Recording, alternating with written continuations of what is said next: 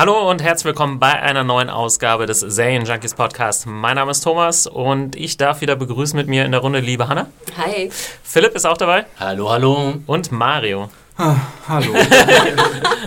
Heute in der Standardrunde, auch wichtig für diese sehr, sehr wichtige Folge. Ähm, the Mountain and the Viper, Folge 8 der vierten Staffel von Game of Thrones, ist heute unser Thema. Für alle Leute, die neu dabei sind, eventuell nochmal die Infos. Also, wir machen hier den offiziellen Podcast von serienjunkies.de. Ihr könnt uns immer erreichen unter podcast.serienjunkies.de. Unsere Folgen findet ihr auf serienjunkies.de/slash podcast. Ihr findet uns bei iTunes, äh, YouTube, könnt unseren RSS-Feed abonnieren und ich glaube, das war's fast. Die letzte Folge findet ihr immer noch bei Sound Soundcloud, wer sich da anhören möchte. Und ja, erstmal herzlich willkommen hier im kleinen, aber feinen Podcast-Studio. Wir hatten ja eine relativ ereignisreiche Woche, denn äh, letzten Mittwoch hat unser äh, Screening stattgefunden, was wir zusammen mit Sky organisiert haben. Äh, erstmal nur kurz so ein allgemeines Feedback. Ich war hier in der Runde und wir gehen, glaube ich, später nochmal auf das Feedback der Leute, die auch da waren, ein. Aber äh, mir persönlich hat es sehr gut gefallen. Ja, war super cool. Es war auch das erste Mal, dass wir so ein großes Screening veranstaltet haben. Und ich möchte betonen, dass es mir selten passiert, dass ich in Berlin zweimal rausgeworfen werde in einem Abend. also dazu später mehr. Da oh, sind ja, wir quasi jedes Wochenende. Aber zweimal? äh, frag besser nicht weiter. Vielleicht kurz zur Erklärung für Leute, die das jetzt gar nicht so richtig mitbekommen haben von unserem Event. Also wir haben die erste Folge der vierten Staffel in dem ruinösen Teil der Universitätsklinik Charité hier in Berlin gezeigt. Also das war wirklich in so einem Ruinenambiente und da auch nochmal großes Kompliment an Sky, wie sie da äh, die Dekoration hergerichtet haben. Das Rüstung war, und Waffen überall. Das, das war, war wirklich toll. Da kam richtig, man hast so richtig so das Gefühl, man sitzt in so einem, so einem Burgsaal irgendwie drin. Wir, wir reden später nochmal am äh, Schluss im Feedback nochmal genau drüber, aber das war echt toll. Aber auf jeden Fall auch super, mal ein paar Leute aus der Community äh, kennenzulernen. Äh, an dieser Stelle schönen Gruß nochmal an alle, die da waren und alle, die nicht kommen konnten. Es tut uns sehr oh. leid. Aber wir hoffen, dass wir sowas in Zukunft mal wieder machen können. Mario, wolltest du noch? Also, du nee, ich wollte mich nur fürs Freibier bedanken. Achso, ja. Freibier war super. Das war lecker. auch geschmeckt. Fantastisch. Ja. Ich musste auch sehr lachen während des Screenings. Kurze Klammer noch, sind ja auch wahnsinnig viele immer rausgegangen und haben Bier nachgeholt. Das war immer recht viel Bewegung sozusagen. Ja, wenn da so ein Kühlschrank steht, den man einfach aufmachen kann und wo so viel Bier drin ist. Aber das ne? Bier und die Toilette waren auch jeweils an der anderen Seite des Raumes, von daher ist das nicht so strategisch ungeschickt. Ja, aber nochmal der Hinweis, ab heute bei Sky auch die deutsch synchronisierte Fassung von Game of Thrones von der vierten Staffel und äh, montags gibt es ja netterweise auch immer schon die aktuelle Folge auf Englisch bei Sky Go zu sehen und dann ab dienstags bei Sky Anytime. Würde ich sagen, starten wir in die Folge, gibt viel zu besprechen. The Mountain and the Viper ist äh, der Name, wir kommen aber tatsächlich erst ganz am Ende zur mm. großen Szene, auf die alle gewartet haben. Wie ist die Folge frustriert? frustrierend aufmacht. Ich gehe vorher raus. ich muss ja sagen, die ganze Folge saß ich so leicht so mit zuckenden Fingern da. Jetzt kommt doch endlich mal zum Duell. Wir wissen doch alle, warum wir hier sind, ja. oder? Jetzt kommt doch endlich mal. Ich hatte mich auch gefragt, ob es vielleicht so eine Folge wird wie bei der Gerichtsverhandlung, ob dann das vielleicht so 20 Minuten dauert mhm. oder so. Es wurde ja dann aber relativ schnell. Ich hatte äh, ständig die Uhr im Blick. Da okay, es kann nur noch maximal 20 Minuten dauern. Es kann nur noch maximal 20 Minuten dauern. Aber gut, aber ich muss sagen, davor haben wir auch viel interessanten Kram. Deswegen war es auch, um das schon mal vorwegzunehmen, einer meiner Lieblingsfolgen Folgen bis jetzt in der aktuellen Staffel. Wir starten im Norden mit erstmal einer Sache, wo ich jetzt auf den ersten Blick dachte, okay, Angriff der Wildlings auf Molestown. Äh, ich musste den Trailer schon vorab sehen, weil ich dazu eine News geschrieben habe, deswegen wusste ich das schon so ein bisschen. Dachte, hm, kann jetzt nicht so wirklich viel Neues passieren. Die Wildlings haben ja schon mal so, eine, so ein Dorf angegriffen. Aber ich fand es ziemlich cool, da habe ich auch nochmal zurückgespult, weil ich mir nicht sicher war, dass sie mit einem sehr schönen Tracking-Shot angefangen haben. Weiß nicht, ob es euch aufgefallen ist. Es war ja. tatsächlich eine Einstellung, wo es von draußen in diese Bordell geht, äh, wo Gilly ja auch arbeitet ähm, dann um den Tisch herum mit dieser schrägen Frau. Und ich glaube, es war die gleiche, die Gilly auch mal so seltsam immer so schräge Frauen angemacht ne? hat. Dann zu dem Gespräch mit Gilly und da gibt es dann irgendwann den Cut, als der Angriff stattfindet. Fand ich ziemlich geil gelöst, hat schön die Atmosphäre irgendwie eingefangen für eine Szene, die sonst jetzt nicht so super spektakulär ist. Es war auch so ein super standardmäßiges Game of Thrones Mikrokosmos-Setup, weil die hatten so, so, so eine Figur, äh, die einer Sympathieträgerfigur gegenüber komplett eklig ist. Und das ist so klar, du bist so tot. Du bist so, du bist so tot. Das ist so, der Zuschauer möchte jetzt, dass du bestraft wirst und er wird in diesem Fall auch genau damit bedient. So. Weil es ist nur der Teaser für die Folge und du hast keinen Namen, du bist das Red Shirt. Ungewaschene Hure Nummer zwei. umso dreckiger, umso eher ja. stirbst du. Ich finde ganz interessant, dass relativ wenig nackte Haut zu sehen war. Ja, ich finde genug eigentlich. Also ich finde diese ganzen schmutzigen Modelle im Norden, man nicht besonders anders ansprechen. Ja, muss ich das ist sagen. schon krass, ne? Es, es hing, glaube ich, so eine halbe Titte raus. Aber ansonsten war es war es okay. Und ich ja. glaube, die, die Sprecherin, das war wieder zu dreckige Hure Nummer zwei, Mhm. die war, hat, hat relativ, glaube ich, über zugeknöpft und nur Ist ja auch ihre, kalt, ihre. Kollegin hin- im Hintergrund. Ich glaube, da sah man die. Okay, wenn die das schon als Job machen, haben die ja nicht wenigstens ein bisschen Wasser so ab und zu mal am Start. Aber ich glaube, die sind da nicht so wählerisch, die Nee, nee, die Aber- aber sind ich, ist- noch andere Standards. Genau. Lilly hat zumindest was gewaschen. Also scheinbar scheint auch Kleidung gewaschen zu Ja, werden. Kleidung vielleicht. Lumpen werden, werden in Bottiche ge getauft. Aber ob da tatsächlich was gewaschen wird, ich weiß ja nicht so richtig. Aber es ist ein gutes Jahr für Tracking-Shots bisher in Serien. Wir hatten Definitiv, den ja. epischen äh, True Detective One-Shot. Wir hatten die äh, grandiose One-Shot-Szene in der Louis-Episode, Ja. falls das jemand äh, mitgekriegt hat. Und jetzt haben wir hier diese schöne Tracking-Shot-Eröffnung, ja? Apropos Sehr Louis, ich hätte ja auch mal Lust auf einen Podcast. Meldet euch, falls ihr auch Lust drauf habt. Dann können wir das hier vielleicht durchsetzen. Yes. Äh, ich hätte Lust drauf. Neue Staffel ist Oh, ich hätte mal Lust grandios. auf Louis in Game of Thrones, so als, als nordischen Wächter oder sowas. Könnte ich Oh, mir gut das- vorstellen, so Figurentechnisch. Also ich hätte noch Lust auf einen Bachelorette-Podcast. Wenn ihr Lust habt, ne, unterstützt mich. Äh, ja. Willkommen zur Podcast Wunschstunde hier bei Serienjunkies.de. Da zählen wir dann mal die Mails gegeneinander aus, die da kommen. Ich glaube, da, das wird relativ eindeutig. Louis, Louis. Ja, Nee, am Ende, wenn wir, das, wenn wir das zur Abstimmung stellen, nachher müssen wir hier einen Blacklist-Podcast machen. Willkommen im Vampire. Diaries Podcast. Den führt Axel alleine. Ja, aber schon, Wir haben wir, wir hier zwei Stunden ein, wenn er nicht mit dem Podcast rauskommt. wir können ja trotzdem schon mal fragen. Ich meine, Game of Thrones, das Ende ist ja nah. Äh, auf was hättet ihr Bock? Dann können wir uns da gerne ein bisschen dran orientieren. Schreibt uns einfach im Podcast at. Noch kurz zur Szene. Ja, ähm, die besagte Dame bekommt es dann von Ygritte in Form eines Speeres. Kurz vorweg, ich fand es auch ganz schön, wie die Szene aufgelöst wird. Weil Ja. zum Beispiel Gilly, die ich ja auch immer für ein bisschen ja, naiv, gut, ich meine, wo ist sie aufgewachsen Mhm. halte, aber dann hört sie ja diese Fake-Eule oder was auch immer das ist. Ich bin Ja. leider sehr schlecht im, im wir brauchen den Ornithologen. Ja. Habe ich es richtig ausgesprochen? Ja, Ornitho- Ornitho- Oh, Das ist schon, schon wieder. Ne, es gibt ja dieses, dieses Art Angriffsgeräusch, Ja. was auch immer die dann machen und dann geht's los. Und da fand ich Gili echt irgendwie ganz cool. Hm. Und ich fand auch dieses Zusammentreffen von Ygritte und ihr wirklich gut, denn ich dachte eigentlich, dass Ygritte wird jetzt so dargestellt, als ob sie halt wirklich der krasse Wildling ist. Ich Hm. habe das Gefühl, in jeder Angriffsszene muss sie jetzt irgendwie jemand umbringen. Wir erinnern uns an die Szene davor, wo sie, wo doch dann so Vater mit Sohn so spazieren geht und dann so Chuck, der Ja. Vater, so von, ne, von ihrem Pfeil ähm, erstochen wird. Und jetzt sehen Ja, wir aber sie ja auch. ist uns ja egal. Ja, aber- hier, Gilly ist uns ja nicht Ja, egal. aber So, für mich war, ich fand. Igrit wurde vorher auch so als Wildling dargestellt, der eigentlich ganz gut ist. Aber wir dürfen halt nicht vergessen, es ist halt ein scheiß Wildling, ne? der Leute Ygritte, umbringt. Ygritte ist auf Männer aus. Ygritte will Männer töten. Jeder Mann, den Ygritte äh, die Kehle durchschneidet, ist in ihrem Kopf Ah, wahrscheinlich sie, Jon sie hat auch, glaube ich, ein paar Damen äh, in der Aktion um die Ecke gebracht. Aber was es, glaube ich, einfach zeigen sollte, ich glaube, sie hat Die haben sie ja angegriffen. Ja, okay. ja, sie hat zweimal ein bisschen Erbarmen gezeigt. Einmal natürlich mit John, was ja immer so dargestellt wurde, auch von Tormund, dass sie ihn hat laufen lassen, obwohl sie ihm drei Pfeile irgendwie reingejagt hat. Und ähm, jetzt nochmal mit Gilly. Ich glaube, es soll einfach zeigen, klar, sie ist ziemlich hart unterwegs mit den Wildlings und steht da auch, glaube ich, zu, aber bis zu einem gewissen Punkt. Ne? Und vielleicht nicht so ganz so hart wie die Thans oder wer auch immer. Und wir als Zuschauer sollen, glaube ich, auch Ygritte noch ein bisschen mögen. Äh, wenn Ja. wir sie jetzt hier äh, sehen würden, wie sie Gilly und das den Säugling umbringt, das wäre schon ein bisschen eine Spur zu weit. Ich frage mich ja, ob sie das äh, so machen, weil sie wissen, am Ende kommt sie wieder mit John zusammen vielleicht und dann müssen wir, kann das ja nicht so sein. Moment mal, du hast doch aber, Glaubst du, da besteht noch viel Hoffnung? ah, zumindest irgendwie eine Resolution muss es ja, also eine Auflösung muss es ja irgendwie in der Richtung noch geben. Wir sind Naja, gespannt, ja. ja. Naja, das da können ja- wir, glaube ich, als Buchkenner nicht so äh, drauf kommentieren. Nein. Es war noch schön, äh, wo es dann losging mit der durchgeschlitzten Kehle in dem Brunnen, äh, hat sich das gespielt, Ja, glaube ich. das fand Äh, ich also auch ganz Alles sehr, sehr cool inszeniert, fand ich. Dafür, also wie gesagt, sonst hätte ich gesagt, hm, war jetzt nicht so die spektakuläre Szene, aber die war toll inszeniert, von daher hat die ziemlich gut funktioniert. Es war halt cool mal wieder zu sehen, dass die Wildlings einfach auch, die kennen nix, die fahren da einfach durch, durch dieses Dorf, Das wie so eine Rasierklinge Ja. durch einen Hals. Genau, es also, hatte derbe viel Tempo, ne? Ja, also, als ob genau. sie das Bordell wirklich innerhalb von einer Minute irgendwie oder einer halben Ja. Minute irgendwie so Es ist, nur, es ist nur echt schade, fand ich.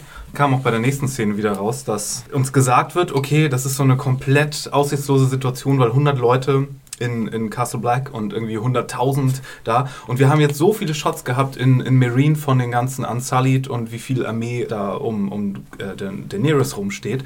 Hätten wir nicht einmal irgendwie so einen Shot haben können, dass wir sehen, wie viele hunderttausend Ja. von den Wildlings da. du, du sprichst mir aus dem Herzen. Das habe ich, glaube ich, in jeder Episode der letzten Staffel ange, angemerkt, So, dass ich diese hunderttausend, die Ja. haben wir einfach noch nicht gesehen. Ja, aber die haben wir ja auch noch nicht gesehen. Ich meine, der Einzige, der das bisher gesehen hat, sozusagen, ist John.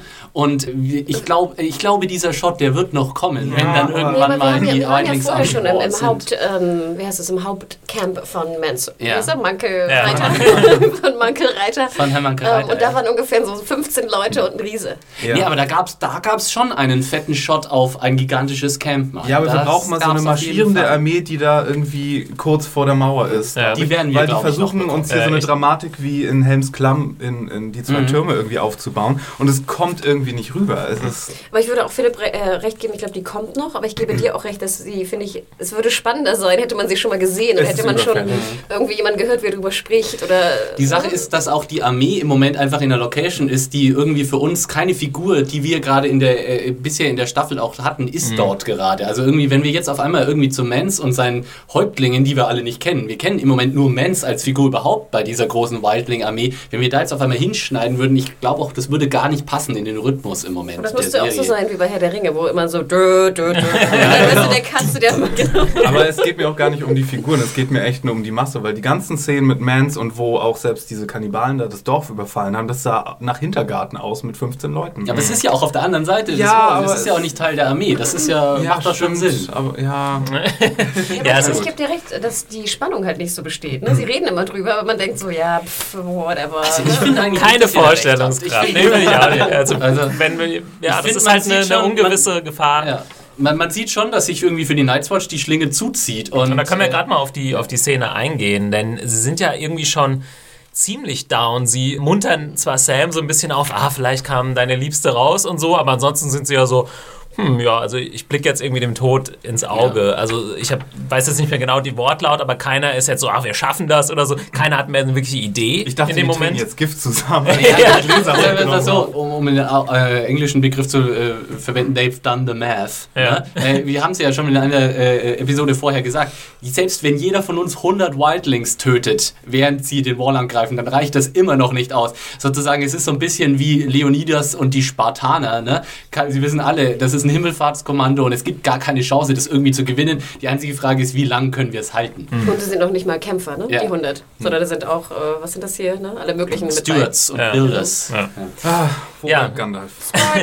Also es gab wirklich dann nicht mal so einen Pep-Talk von Jon Snow irgendwie oder so. Von daher hat das ziemlich düster geendet jetzt irgendwie. Ähm, okay, dann können wir uns, glaube ich, aus dem Norden äh, verabschieden und wir gehen in ein bisschen wärmere Gefilde nach Marine. Aber kurz, Ja. na, ganz, ganz kurz. Ja. Wie traurig wart ihr eigentlich so mit Sam? Also habt ihr irgendwie, habt das für euch funktioniert oder seid ihr auch so zynische Bastarde wie ich? Ne? Ach, ja, Gott. Äh, ja, Sam. das ist eine- Sam weint und er hat die arme Gilly so lange beschützt. Geschichte, die ah, funktioniert halt schwierig, ne? Also, dass man sich mit Sam irgendwie identifiziert, so als kleines Dickerchen, der es immer schwer hat. Also, ich bin gespannt, wie es mit Sam weitergeht irgendwie. also als, als Zuschauer, ich finde es schwierig. Ähm, Für mich hat war- auch schon. Oh, sorry. Ja, nee. Also er war mir am Anfang irgendwie schon sympathisch, gerade so diese Freundschaft mit John dann, ähm, weil er zu Hause immer so schlecht wegkam und so weiter. Damit kann man natürlich schon sympathisieren. und er hatte ein paar wirklich sympathisch geschriebene Szenen. So. ja, aber jetzt die letzten zwei Staffeln oder anderthalb, ja, Mario, wie, wie sieht es bei dir aus, so als auch Ja, die Sache, mit, die Sache mit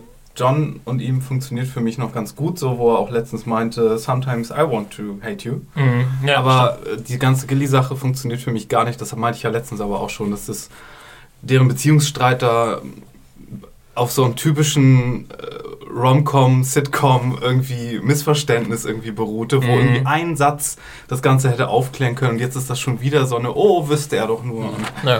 äh, Die Sache ist halt auch, dass Sam ähm, sozusagen faktisch gesehen, aber auch brachial falsch lag, ne? Weil er hat ja sozusagen genau umgekehrt jetzt, äh, äh, hätte er richtig, äh, wenn Gilly in Castle Black gew- geblieben wäre, dann wäre wär sie jetzt wohlbehalten und so. Äh, also das ist natürlich schon was, was interessant ist, ne? Dass, dass er hier sozusagen, er sie eigentlich jetzt in den Tod geschickt hat. Ja.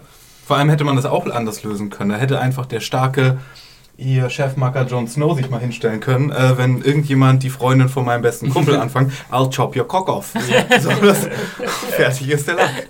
Ja, Ich also, muss, ich muss gesehen, dass ich die ganze Szene überflüssig fand. Also ich finde, das war eine der schwächsten Szenen der ganzen Folge. Denn die jetzt, ja, das war definitiv die schwächste. Ne? Das war einfach nochmal kurzes Drop-In bei, bei den Jungs äh, an der Wall. Genau. Aber da ich denke, dass wir ja in der nächsten Folge wahrscheinlich genug noch Wall kriegen werden, äh, hätte man einfach komplett weglassen können. Nächste Folge gut ist. Es ist so ein Syndrom, das ich in der Staffel öfter mal wirklich sehr stark wahrgenommen habe. Dieses, wir müssen mal kurz vorbeischauen, einfach damit die Zuschauer wissen, dass es die überhaupt noch gibt. So diese, dieser Mut, mal Charaktere auch tatsächlich mal zwei, drei Folgen am Stück nicht auftauchen zu lassen, weil es einfach gerade nichts Spannendes für sie zu tun gibt, den hat die Serie noch Ich nicht finde so aber, das machen sie gerade mit Bran.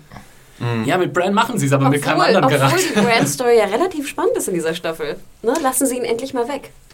Sie ist spannender, sagen wir so. Es hat jetzt noch einigermaßen gepasst, weil das, dieser Überfall auf Molestown ja schon auch im Norden spielt und es war jetzt nicht so ein krasser Sprung. Im Prinzip gehört es ja irgendwo dazu, aber ja, wir haben ja schon öfter drüber gesprochen, dass von uns aus könnte man auch mal Leute zwei, drei Folgen weglassen.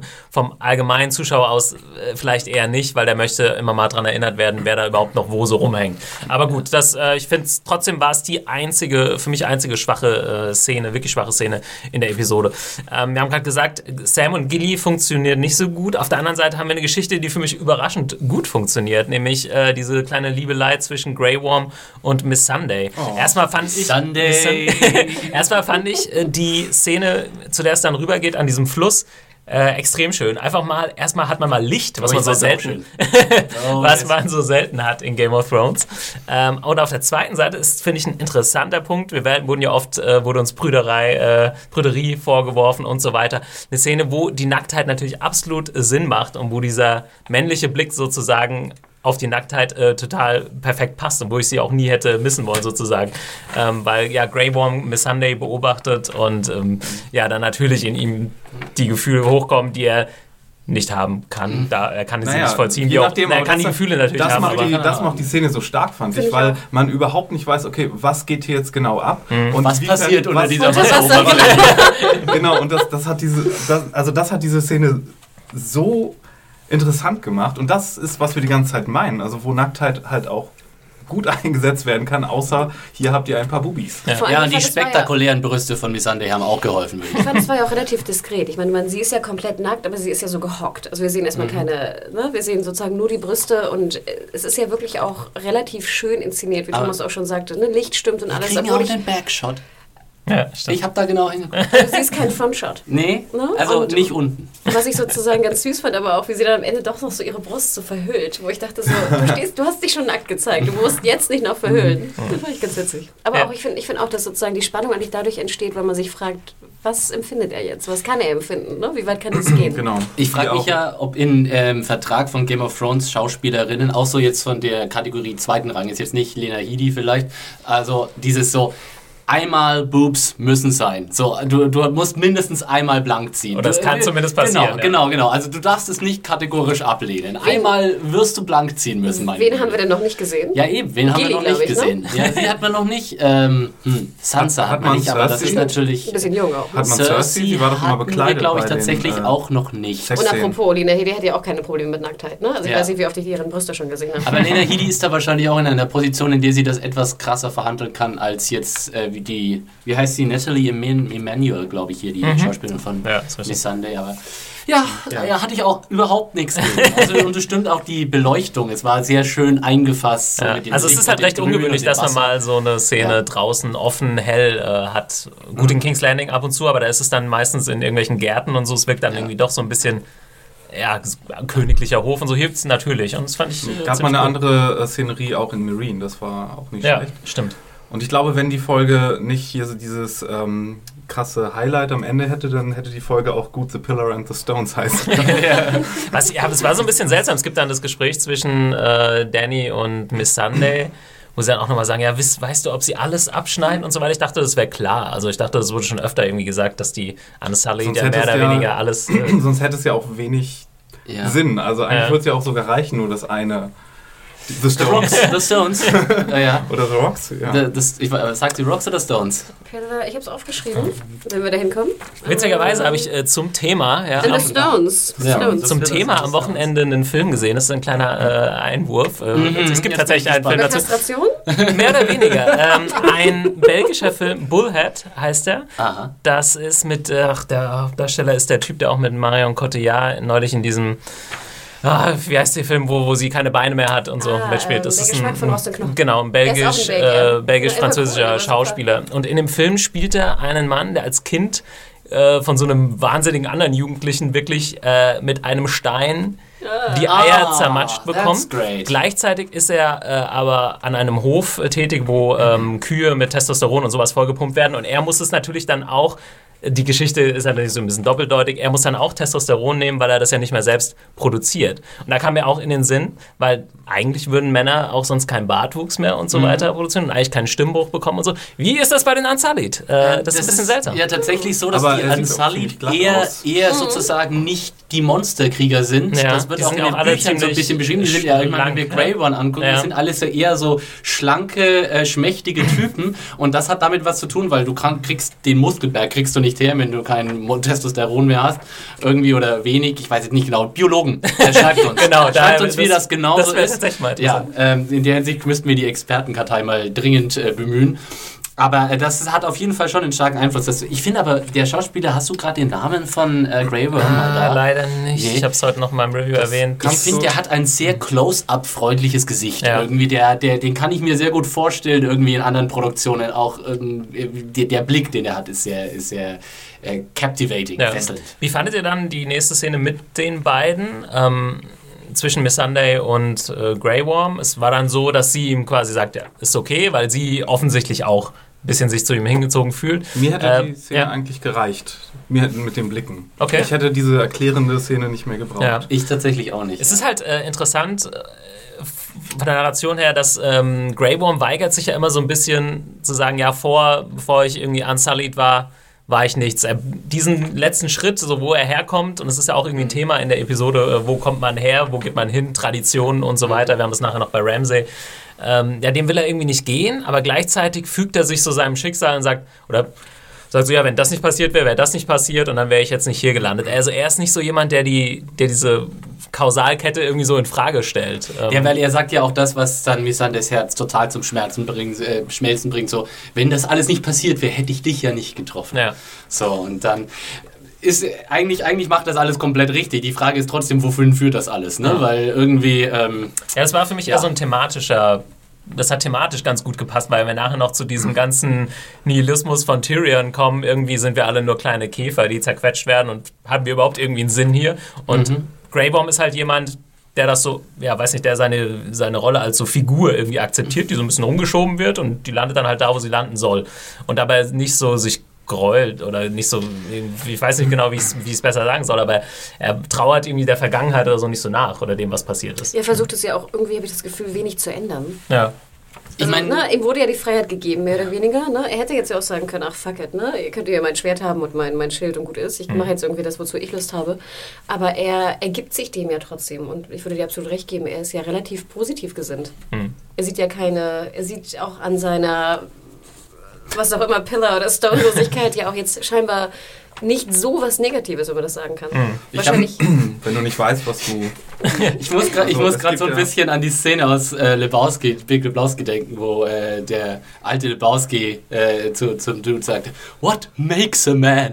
This is the power to overcome. Und der Dude sagt einfach nur so, That and a pair of testicles. Also ich glaube, als Kastrat äh, äh, bist du noch ein bisschen leichter motiviert, dich einem großen ähm, Ziel zu verschreiben, so wie eben Grey Worm das tut, weil er er kann sich kein individuelles Oder Varys Ziel auf der anderen Ja, Seite, ne? Varys Ja. auch. Und ähm, man muss dann auch noch an, wenn es in die Kastraten sind Mitläufer. Vielleicht, da, so weit würde ich jetzt nicht gehen, aber ähm, und Grey Worm ist ja auch da von den äh, äh, Unsullied-Erziehungen her sozusagen dahin erzogen worden oder dahin Gehirn gewaschen worden, ein willenloses Das, Werkzeug das ist, zu glaube ich, sogar noch ein eigentlich. viel, äh, viel ausschlaggebender Punkt. Ich glaube nämlich, also so weit kriegst du jemanden auch, ohne dass du ihm die Hoden abschneidest. Und äh, Das wir mal außerdem, testen. zumindest, ich meine, wir haben ja, wir haben ja parallel die Ramsey-Story mit Ja. Reek. Ähm, der hat ihn ja auch äh, die, Aber Wenn man jetzt so drüber wir, nachdenkt. weit? Es sind Äh, eigentlich eine Menge Kastraten in dieser Story. Überraschend großes. Thema. Was ist da? Da müssen wir Ja, wir nochmal. haben Theon, wir haben Varys, wir haben äh, Grey Worm. Ja. Also es ist schon durchaus interessant, ja. Aber sag mal noch kurze Klammer zu der, zu der Szene. Ähm, fängt die nicht auch an mit äh, Dani, wie sie so die Haare flechtet für Mhm. Sunday? Aber das fand ich auch eine sehr schöne Szene, dass sozusagen eigentlich die Königin der Dienerin, wenn man so will, ne, die Haare macht. Ja. Oder dass sie sie irgendwie... Vielleicht, ja, das ist, diese Freundschaft ist Genau. auch auf so ein nächstes Level irgendwie noch das fand ich unheimlich, Ja. unheimlich schön. definitiv.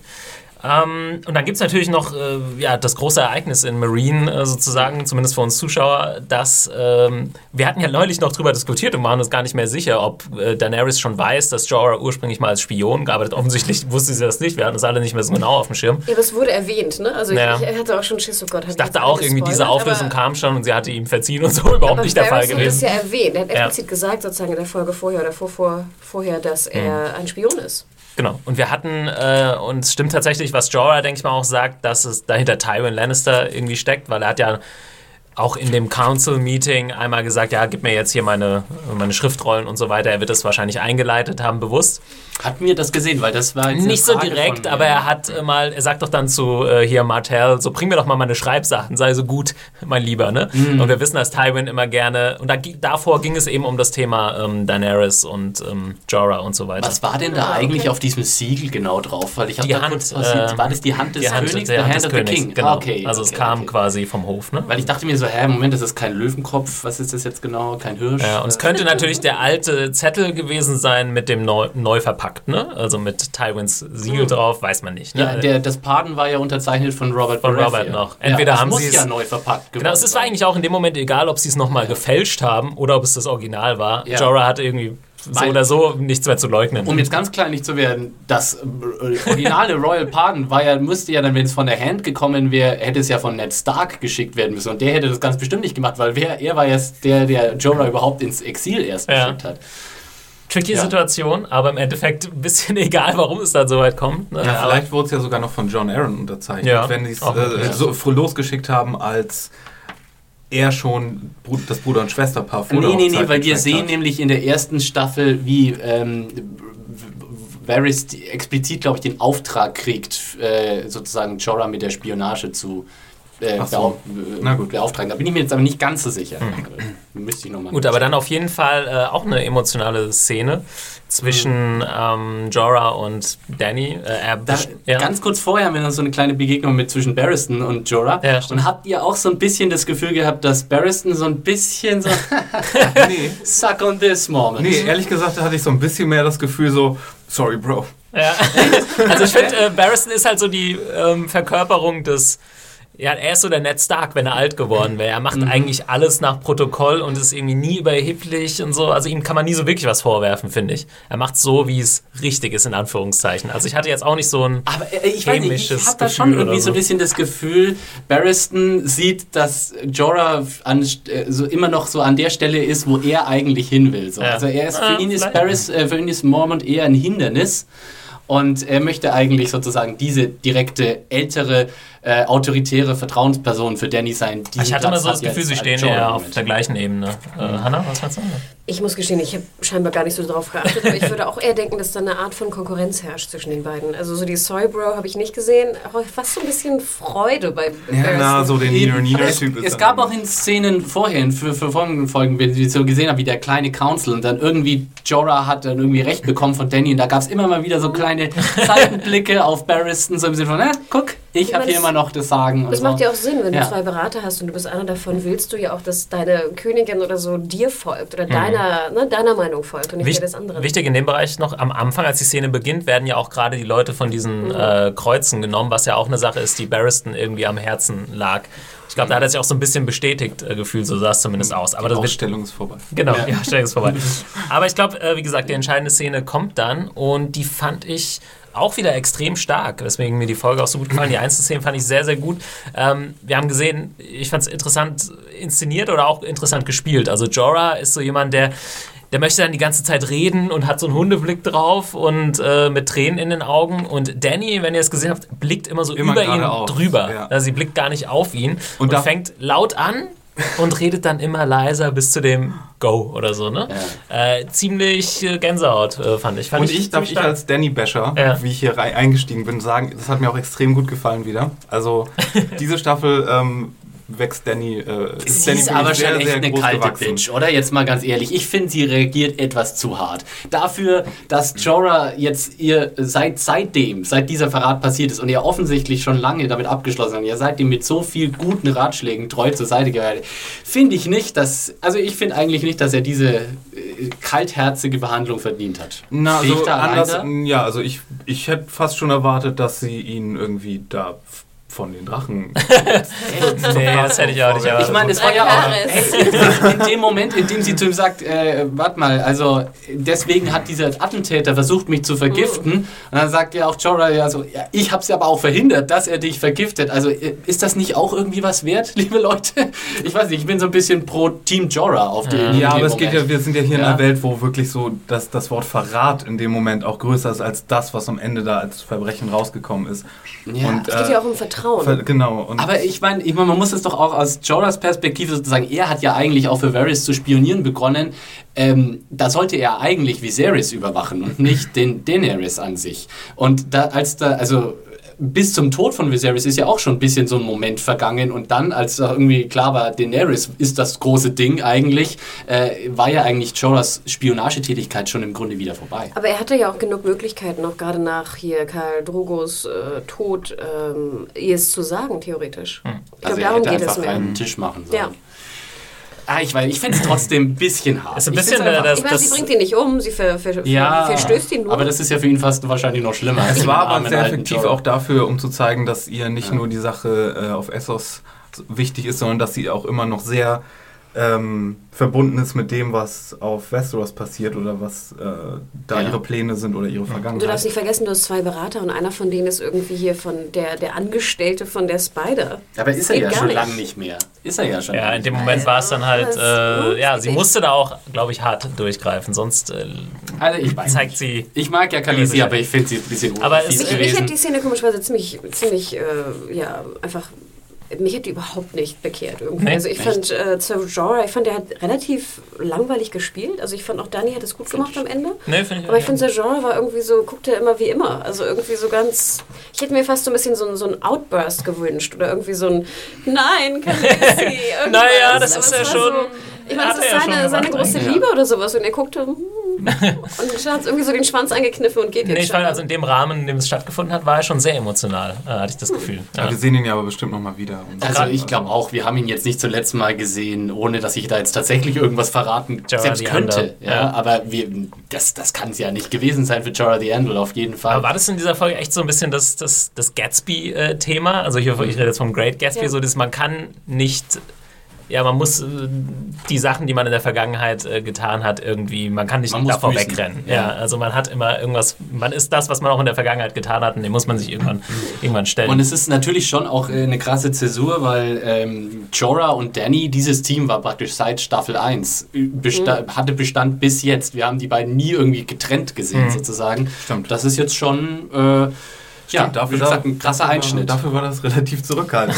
Ja. Es war halt schwierig. Die, die, die Beziehung hat ja jetzt auch nie, nicht ständig irgendwie äh, Platz bekommen. Ne? Fand, Das, deswegen war es, glaube ich, so wenig bewegend, weil die gerade in, der letzten, in den letzten Folgen und in dieser Staffel und in der Staffel davor relativ wenig miteinander zu tun Mhm. hatten, fand ich. das war immer so unterschwellig. Ich weiß auch nicht, als, als äh, Gucker der, der, der Serie oder als Leser hat man das immer so auf dem Schirm. Klar, der ist in sie verliebt und so. Ähm, ja, vielleicht ist es aber auch was Positives, dass man das immer so unterschwellig mitgenommen hat, ohne dass sie da viel machen mussten. Aber für mich hat es dann trotzdem äh, funktioniert, besser als vielleicht manche anderen äh, Beziehungen wie, weiß ich nicht, äh, hier Tyrion und äh, Sam und Gilly. äh, äh, Tyrion und Gilly- Shay. äh, Shay, Ja. wo man es immer eng versucht hat und dann am Ende hat man es trotzdem nicht so geglaubt. Und da hat man es irgendwie geglaubt, finde ich, obwohl man es nicht so extrem versucht hat. Ich habe mich ja gefragt, hat denn ähm, Daenerys eigentlich in Sir Jorah eine Art Vaterfigur gesehen? Nee, ich ich glaube, glaube das schon. sollte uns die Szene letzte Folge nicht sagen.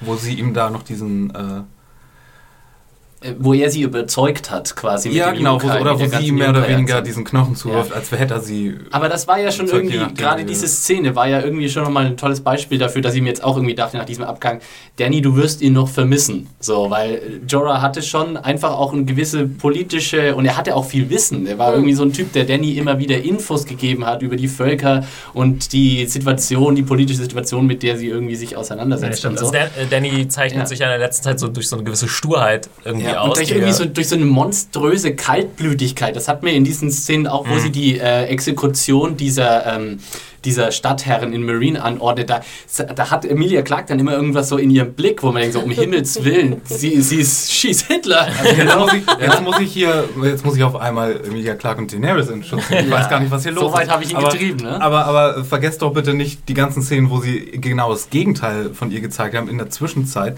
Nämlich, wo sie, wo sie Erbarmen hatte mit dem Sohn von dem einen Herrscher aus Marine, wo sie, ähm, wo sie mit Sir, Sir Jorah die Szene hatte. Ja, aber auch, weil er sind sie da äh, Genau. getrieben hat oft. Ne? Na, Doch, doch. Also, äh, bei, da Aber war auch viel das, das Thema hatten wir ja auch schon, dass wir, dass natürlich immer angedeutet wird, die Targaryens sind auf eine gewisse Art und Weise, können die immer noch ein bisschen crazy daherkommen. Und dass das so ein bisschen immer angedeutet wird, Ja. auch mit äh, Danny. Ich finde, das haben sie in der Staffel schon äh, äh, rausgearbeitet, dass Ja. auch Danny sich so ein bisschen charakterlich da auf der Kippe bewegt. So, Ja. Und jetzt Ja. noch gute Berater hat, aber jetzt einen weniger. Mal Ja. gucken, äh, was da noch kommt. Und allein der Fakt, dass sie im Marine geblieben ist, ist ja auch ein feiner Zug eigentlich. Ne? Und dass sie nicht nur der Maniac ist, der die Macht will. Stimmt. Also, oh mein Gott, Aber was würde mich auch mal interessieren, was die User denken. Also ist jetzt, hat Dani wirklich jetzt, ist sie nahe der, der Verrücktheit gebaut oder was hat sie in Jorah wirklich gesehen? Und ob wir gerade für die Nicht-Buchkenner ähm, Jorah wiedersehen werden. Ja, Ja, schreibt und uns- ob ihr das unfair fandet, Ja. so wie ich. Aber man muss ja auch nochmal sagen, im Buch ist sie ja auch selbst zu diesem Zeitpunkt noch sehr viel jünger, als wir sie jetzt sehen. Das heißt, so ein bisschen von dem, was an Impulsivität da irgendwie äh, vielleicht mit reingeschrieben ist im Buch, kommt hier vielleicht ein bisschen befremdlicher, weil sie hier sehr viel älter Und ist ich- als im Buch. und meine, let's wenn sie jetzt it, 16 ist im Buch oder so, Mhm. ähm, Und ich dann wollte gerade sagen, für eine 16-, 13-, 14-Jährige benimmt sie sich ja schon recht gut. Majestät. die müssen, die müssen ja schon noch dem folgen, was da, also kon, das spielt vielleicht noch da rein. Ja, Ja, ich glaube immer weniger. Ja. Ähm, und ja, ich Ja. weiß nicht, ob man vom Alter der Charaktere in dem Diese Alterssache äh, müssen wir jetzt, glaube ich, nicht aufmachen. Ich Aber darf ich noch mal ja? eine, bevor wir den Ort wechseln? Ja. Ähm, haben wir irgendwie, äh, habe ich das vergessen, gab es irgendwie eine andere Figur von den Unsullied, die wir mal kennengelernt haben, außer Grey Worm? Nein. Nein. Das war nur immer er als. Repräsentant Ja. Äh, der. Okay. Wäre das wichtig gewesen? Wofür? Nee, hätte mich nur interessiert, weil wir vorhin über die geredet haben und wie die so drauf sind. Mhm. Äh, Mehr Pillar sind da. Ja, ich glaube, wir hatten so gut wie noch keine Szene, wo sie sich irgendwie untereinander unterhalten haben oder so. Ähm, nee, fand ich auch ein bisschen schade. Wäre auch mal interessant, so ein bisschen mehr Einblick in ihre Gruppe oder so zu bekommen. Ähm, okay, gehen wir nach äh, Mode Kaelin und äh, zur Theon-Storyline. Wolltest du was sagen? Hannah? Ich überlege gerade, man hätte ja auch beim, beim Schwimmen, beim Baden die irgendwie zusammenbringen können. Ja. Nackt waren sie, glaube ich, auch nicht. Wahrscheinlich Ja, man hat es nicht gesehen. weiß Sagen wir so, das war ja durchaus auch ein entscheidender Aspekt Ja, äh, inhaltlich, Definitiv. hm? Was? Wie? dass man es nicht gesehen hat. Nackte Ansalit beim Baden. Okay. Ja, aber nicht So, wolltet Kaelin, irgendwie, äh, glaube ich, da wir hin. Ähm, genau, jetzt passiert das, womit man eigentlich äh, rechnen konnte. Der Plan ist, wir schicken äh, Theon Greyjoy in seiner alten Greyjoy-Ausrüstung nach Moat Cailin, das übrigens auch im Vorspann äh, vorkam, was auch mal gut zu sehen war, äh, wieder mal von der Geografie her, was ja hauptsächlich auch der, der Grund für diese Art von Vorspann ist, damit man ein bisschen den Überblick behält. Was auch mal überhaupt nicht so aussah, wie es dann am Ende aussah. Ja, nee, fandst du? War Oder? eigentlich die Erie drin im Vorspann? Äh, Ich glaube Nee, ne? nicht, nee. Ja.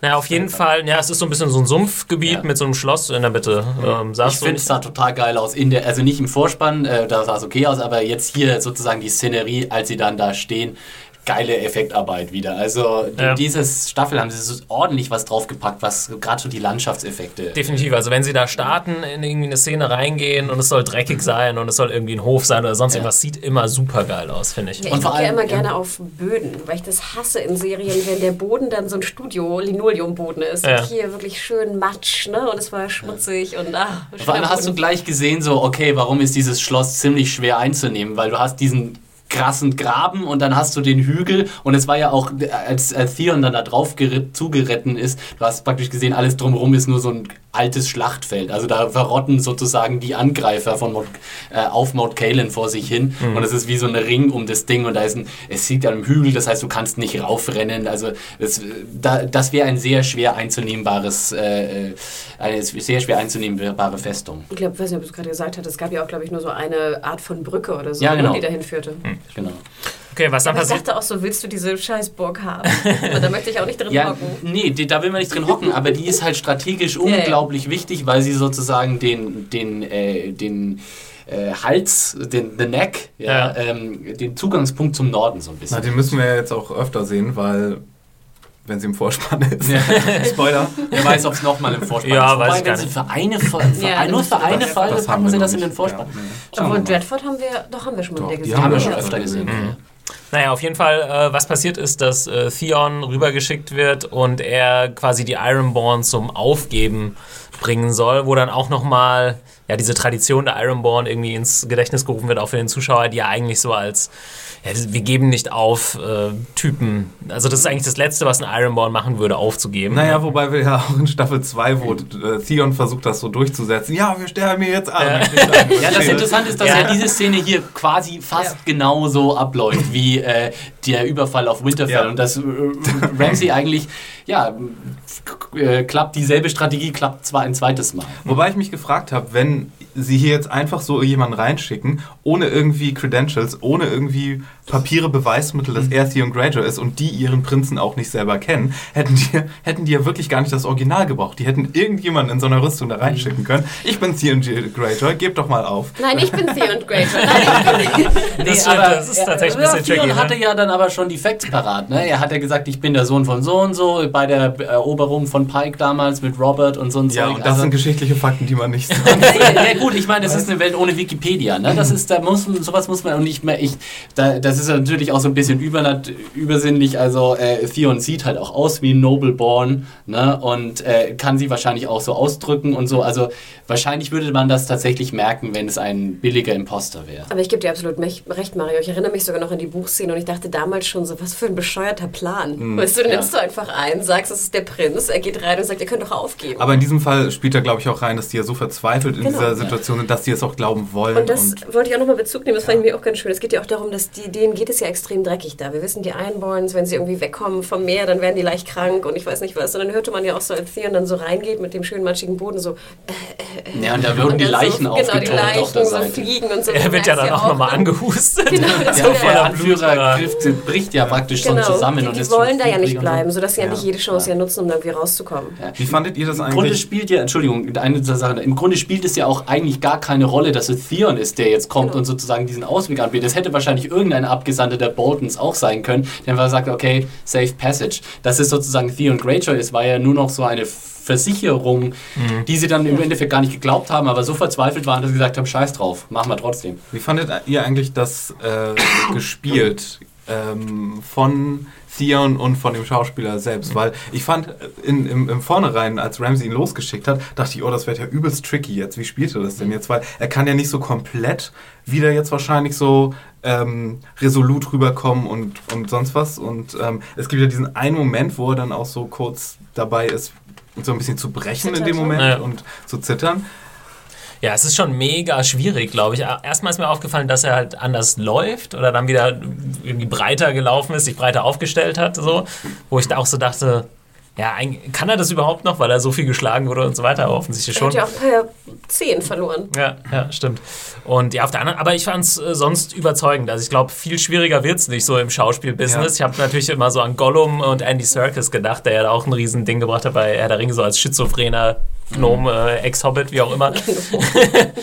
ähm, ja, weiß nicht, dafür, dass er für Allen noch ein relativ unbeschriebenes Blatt ist, sonst was Schauspielerei angeht, finde ich, macht er das ziemlich gut. Ich muss auch sagen, Kompliment. Äh, ich finde, er hat es. Und vor allem, man sieht ja auch, ab, wie es ihn dann entgleitet. Also Theon, die ganze Nummer. Reek. Ja. Er ist ja eigentlich im Moment nicht mehr Theon, sondern Reek.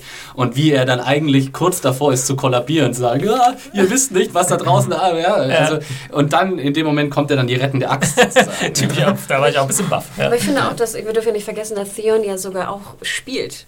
Und Ja, das ist ja, dann das genau. sozusagen, wenn es eventuell ein bisschen schlecht aussieht, das ist ja das schlechte Schauspiel von Reek, wenn du so willst. Und gerade, Ja, gerade da im, ja. im Vergleich. Ja, ja, aber deswegen fand ich, war es ja sehr, sehr gut. Weil Ja, dir auch, also ich dachte, das war eine Anspielung sein, dass du es nicht so gut fandest. Nein, ich fand's super. Ich Ah, okay. äh, hatte mich nur vorher gefragt, so, oh Mann, das wird ja jetzt bestimmt schwer, aber das haben die ganz gut Es gemacht. ist, es ist vor allem toll, wenn man sozusagen im Vergleich die, die Winterfell-Szene vor Augen hat, wo wie dann irgendwie, wie da irgendwie Theon schreit, What is dead may never die? Und jetzt hier steht er wieder, What is dead may never die? Also man, man merkt ihm schon in der Stimme an, dass er das nicht glaubt, was er sagt, sondern dass er es einfach nur sagt, weil er sich erinnert, was diese Worte bedeuten, aber die, die wahre Bedeutung hat er eigentlich vergessen. Das Krasse fand ich aber auch in der Szene, auch ich habe mich erschrocken, aber ich habe mich noch viel mehr erschrocken, als dann diese gehäutete Leiche da zu sehen war von dem Fuzzi. Also da dachte ich wirklich so, oh Gott, ich bin froh, dass ich jetzt nicht irgendwie noch mein Croissant gerade esse. Ja, also. ich habe es auch im ersten Moment äh, nicht ganz gecheckt und dann natürlich, ja, das ist irgendwie die Tradition der, der, äh, der Boltons. Ja.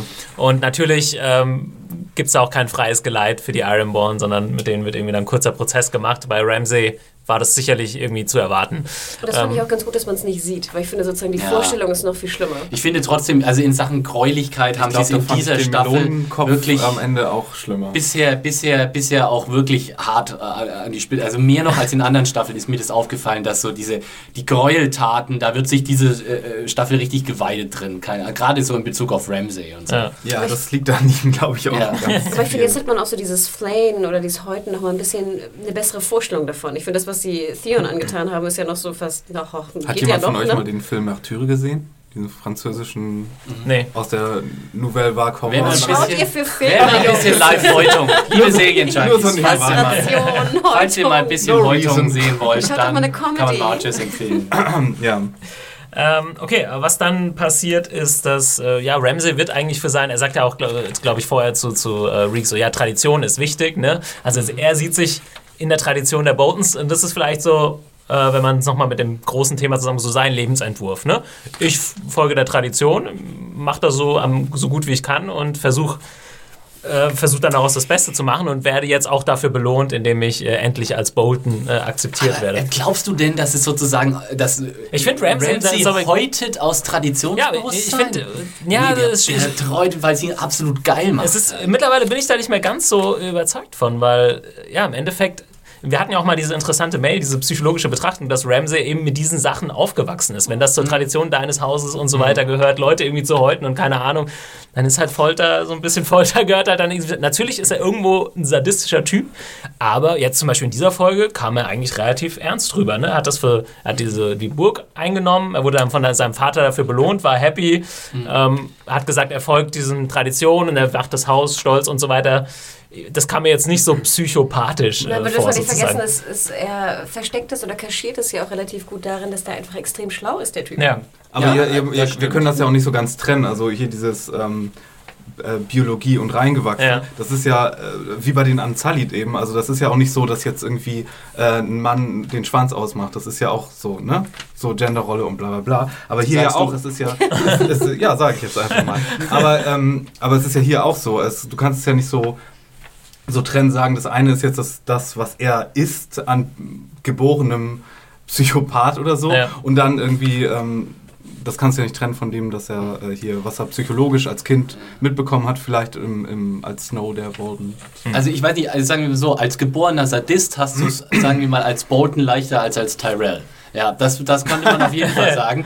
Aber ähm, ich meine, ich meine, die Frage ist, ob Ramsey überhaupt, er ist ja eigentlich kein Bolton, sozusagen die Tradition des Hauses, äh, das äh, ist er ja eigentlich nicht, oder ist er erst ab jetzt. Ja, er wollte Ähm, es halt immer sein. Ne? Ich finde, man hat aber schon jetzt mehrfach schon deutlich gesehen, dass, dass, dass Ramsey das nicht aus irgendeiner Art von Pflichtbewusstsein macht, sondern merkbar deutlich Vergnügen hat am Schmerz anderer Menschen und gerade auch an der psychologischen Qual, andere Leute auszutricksen und zu enttäuschen und zu übervorteilen. Obwohl ja, ich aber das, das. das wäre ja vielleicht gar nicht sein, eine seiner Charakterzüge, wenn er nicht dort aufgewachsen wäre. Wo er Na gut, das ist jetzt so ein Nature-Nurture-Ding Und noch da. Ja, eine ja, Frage, ich habe auch nicht das Gefühl, dass Bruce Bolton äh, das jetzt sehr unterstützt oder auch Hm. äh, nicht unterstützt, das Häuten. Also ich habe seine Einstellung noch gar nicht verstanden. Will er das jetzt die Tradition des Nee, aber er sah, ja auch, er sah ja auch ein bisschen erschrocken aus, als er mitbekommen hat, was er mit, ähm, mit Theon gemacht hat, oder? Ja, aber er hat es schon irgendwie auch verstanden, wie gut es und schlau Chance war. Ja, aber äh, das ist sowieso ein interessanter Punkt, finde ich, den wir jetzt mal diskutieren sollen. Was denkt eigentlich äh, Roos von Ramsey?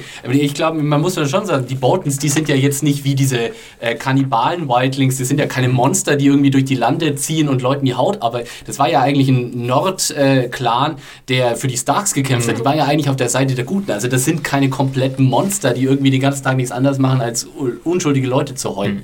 Das hat, ist halt so ein dunkler Teil dieser Vergangenheit, aber das sollte man nicht überbewerten. Und ich glaube, Ramsey bewertet das etwas arg hoch, dieses Genau, Geräute immer- und diese also für mich hat er das halt so kompensiert, ne? weil Ja. er nie ein richtiger Bolton sein konnte, wollte er der beste Der- der Bolton Beste. sein. Äh, Verdammt, Mann, wir haben es nur auf der Flagge. Das hier hat genau, ja, genau, aber, Just a logo, man! genau das sagt er ja, glaube ich.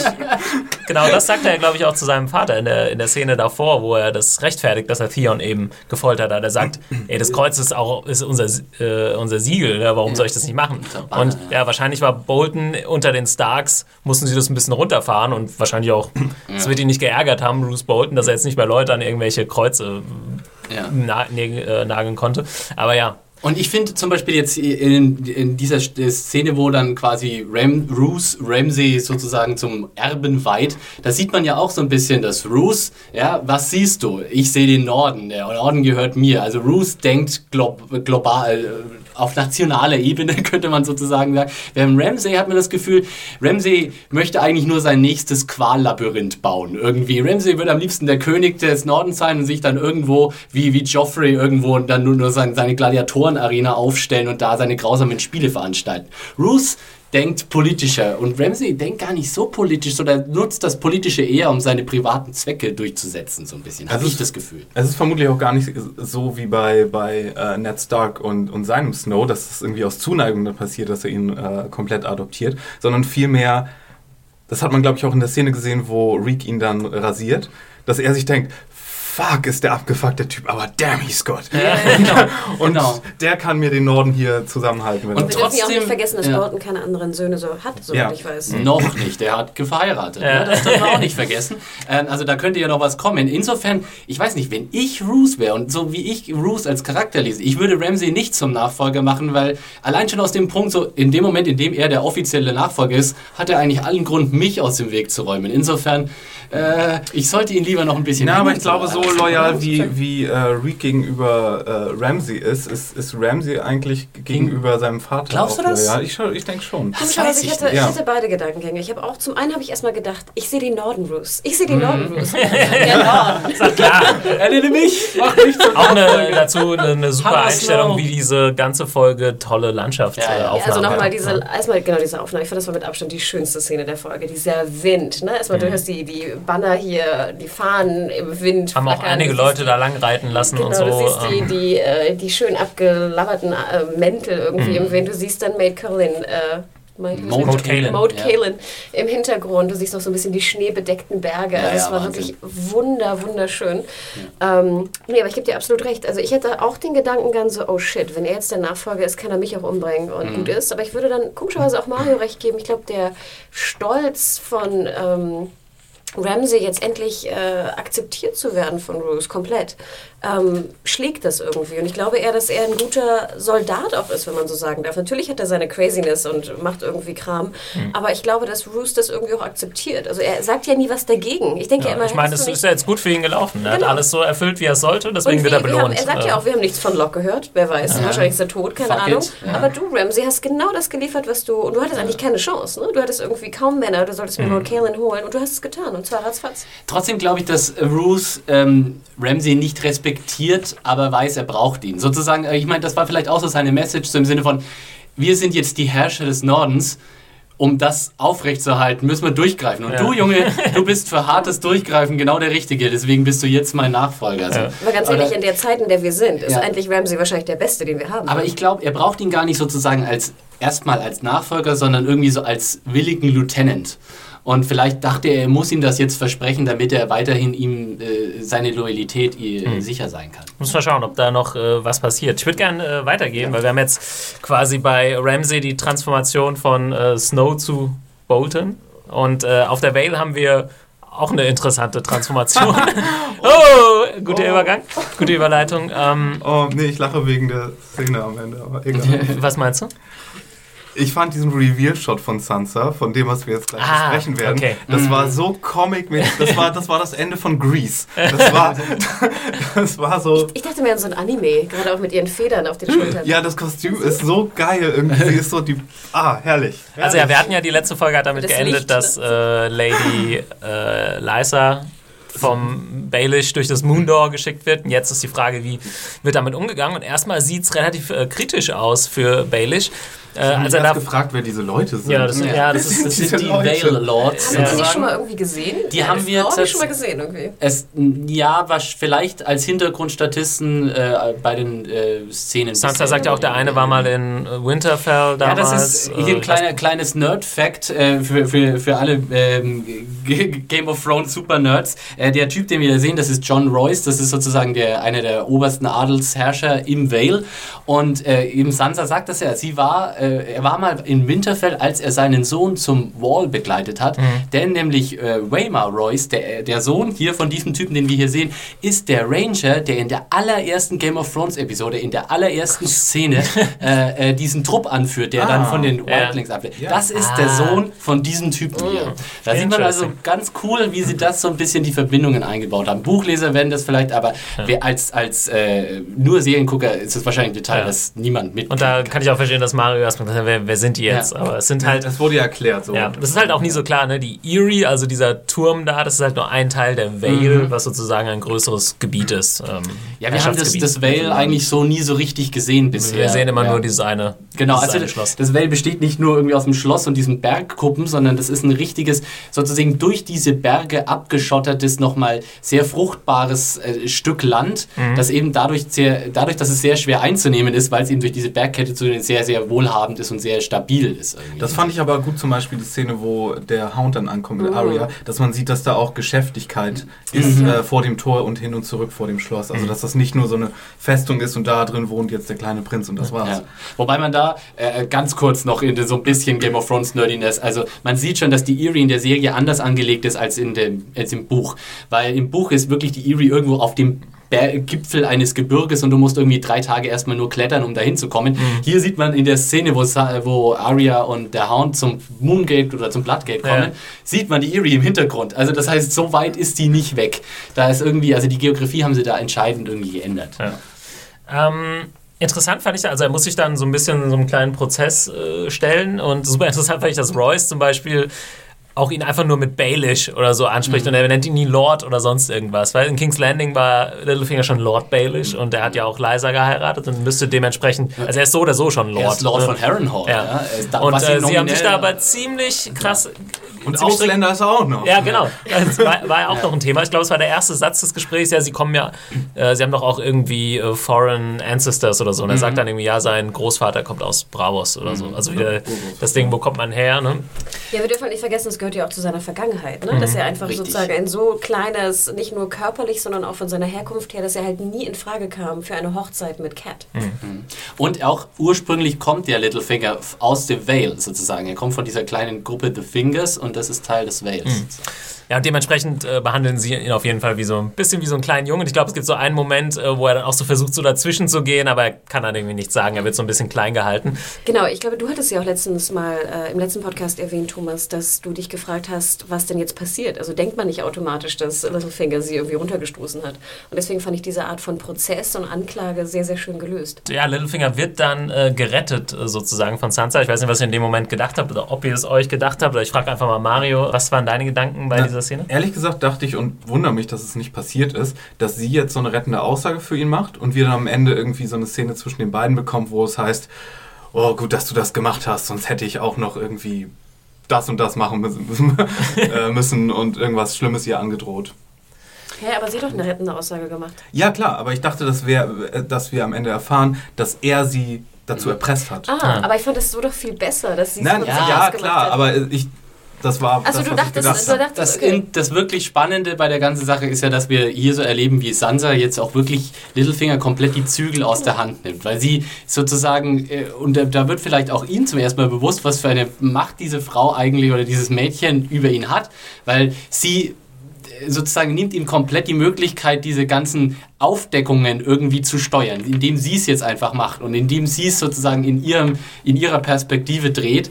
Und äh, das haben wir auch am Schluss nochmal in ihrer Begegnung, die sie da in dieser Kammer hatten, wo sie da so schön nähend Ja. auf dem Bett ist, dass sie jetzt äh, einfach auch begriffen hat, dass eigentlich hat nicht er mich in der Hand, sondern äh, ich ihn. Ja. Äh, Im Endeffekt bin ich hier doch noch die durchaus prominentere Person in diesem Spiel, die mit den höheren Herrschaftsansprüchen und die wertvollere Geisel und sonst was. Und ich wollte gerade sagen, es war endlich mal so, Sansa, wake up, endlich, glaube ich, hast du verstanden, worin deine Kraft liegt. Natürlich Mhm. könnte man sagen, sie wird jetzt irgendwie eine kalte Bitch oder irgendwas oder berechnend vor allem.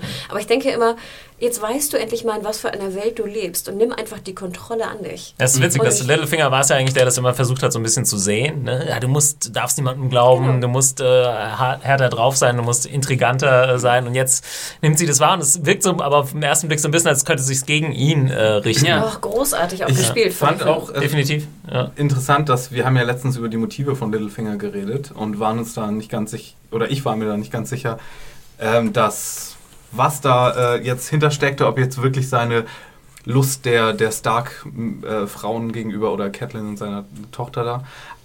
Und dass sie ja meinte, I know what you want. Und er so, oh, do you? Ja.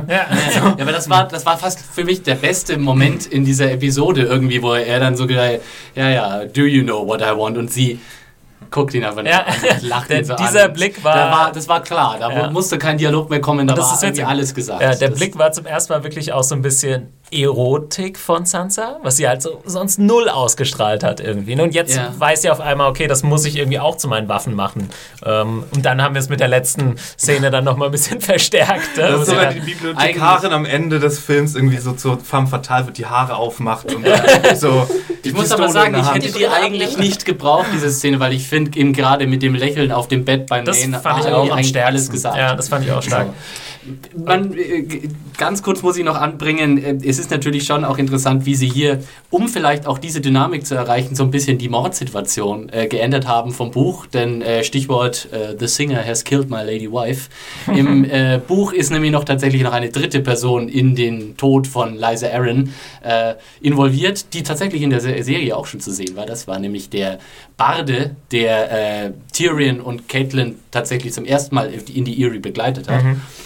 Äh, der kommt jetzt hier nicht sozusagen direkt zum Zug. Ich finde aber diese Lösung von der Serie fast noch cooler als in Es ist eigentlich Buch. ganz elegant, die Ja. Änderung. Ja. Es ist immer, wenn, das, wenn die Serie dazu gezwungen ist, Sachen kompakter zu machen, ist es meistens ganz gut, weil George R. Martin ja meistens dafür kritisiert wird, dass er Sachen zu ausschweifend irgendwie erzählt. Die Sache Aber es, ist- aber es war ja daher- easy gewesen. Man Nee, hätte irgendeine stimmt, Person klar. noch mit in den Raum packen können, Ja. einen anderen Sänger. Gibt Ja. genug Baden auf dieser Welt, der Ja. irgendwie die drei Lieder von Westeros singt. Es ändert, The Bear and the Maiden Fair. Nein, dann ist es The Reigns of Castamere. Die Szene hatten wir Wenn auch. ich das ganz kurz noch so ein bisschen analysieren darf, das ist natürlich schon auch insgesamt eine kleine äh, Änderung in der Figurendynamik, weil sozusagen dadurch, dass er äh, damals, äh, also dem, dem, dem Barden, das den Mord in die Schuhe geschrieben gab es sozusagen in dieser Verhörsituation wenigstens Littlefinger, der seine eigene These nochmal irgendwie darstellen konnte äh, und selbst nicht als Täter irgendwie, also er hat sozusagen die Schuld auf jemand ganz anderen abgeschoben. Ähm, hier in der Situation müsste er noch sicherer sein, dass Sansa die Wahrheit sagt, sozusagen. Also dass er, er, er geht ja so schon ein erhebliches Risiko ein, weil sie könnte, hätte ihn in diesem Moment auch vernichten können, eigentlich. Es ist schon interessant, dass er sich so vollkommen sicher ist, dass sie ihn nicht ausliefern wird.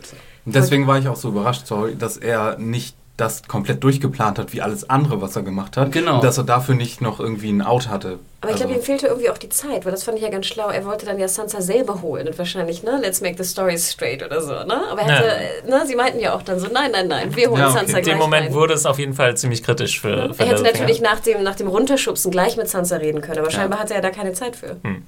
Aber ich wollte noch eine kurz, etwas Witziges noch kurz anbringen. Und zwar folge ich gerade irgendeiner, ähm, so einem extremen Game of Thrones Twitter-Fan. Und ich weiß nicht, ob ihr es mitbekommen habt, aber es kursierte so ein Bild im Netz irgendwie rum, wo du so ein Bild von ähm, Boy George siehst und, und dazu halt drunter geschrieben, dass es sei Sansa und die sehen sich wirklich extrem ähnlich. I can see it, ja. Und jetzt, als ich sozusagen Der diese junge ganze Boy George. Ja. Ja, der Erotik, ältere, was oh ihr angesprochen habt, da dachte ich immer so, nein, ich sehe es nicht, ich sehe Boy George vor mir. Aber ihr habt doch auch Doch, die Brienne. spitze Nase, ne, die immer sehr- als, ja, ja. äh, wie heißt der? Ähm, Schweighöfer. Ja. Matthias ja. Schweiger. Also ich sehe jetzt wirklich, ich zeige euch Das das kann ich Bild. noch eher sehen. Also ich, Doch, ich glaube glaube eigentlich. mir. Ich, Okay. ich, ich rieche da so eine Fotostrecke, so Celebrities that look like Game of Thrones Nein, Stars. nicht, aber vielleicht sollte ich es euch nicht zeigen, Ja. denn ich sage euch, Sansa wird nie wieder gleich aussehen. Ja. Eine letzte Sache noch. Also, das habe ich schon richtig gesehen, dass Sansa sich die Haare gefärbt hatte, offensichtlich. Ich fand, es war einfach nur dunkel. Ja, Also auch, es wäre ich nicht gesehen. Ich, das Ja. hatte ich, weiß nicht, war sofort das erste irgendwie was gedacht. Gefärbt in schwarz oder Ja, so dunkler, also so, dass sie dann insgesamt mehr nach ihrer Mutter auch aussieht. Also Okay. so habe ich so ein bisschen interpretiert, ob das jetzt auch so. Oder ob das dann gleichzeitig so dieses Versteckspiel jetzt noch mehr sein soll. Da war ich mir jetzt nicht sicher, ob sie Na, das jetzt jetzt sie aufrechterhalten muss, äh, dass sie nicht äh, Sansa Stark ist in der Erie oder so. Weil sie gehen ja jetzt auch raus. Das war ja der Plan mit Robin. Und da noch die, die Sache, ähm, kann man ein bisschen drüber spekulieren oder zumindest, also ich weiß es nicht mehr, wie es weitergeht, weil ich bin jetzt beim Buchwissen auch so ziemlich am Ende.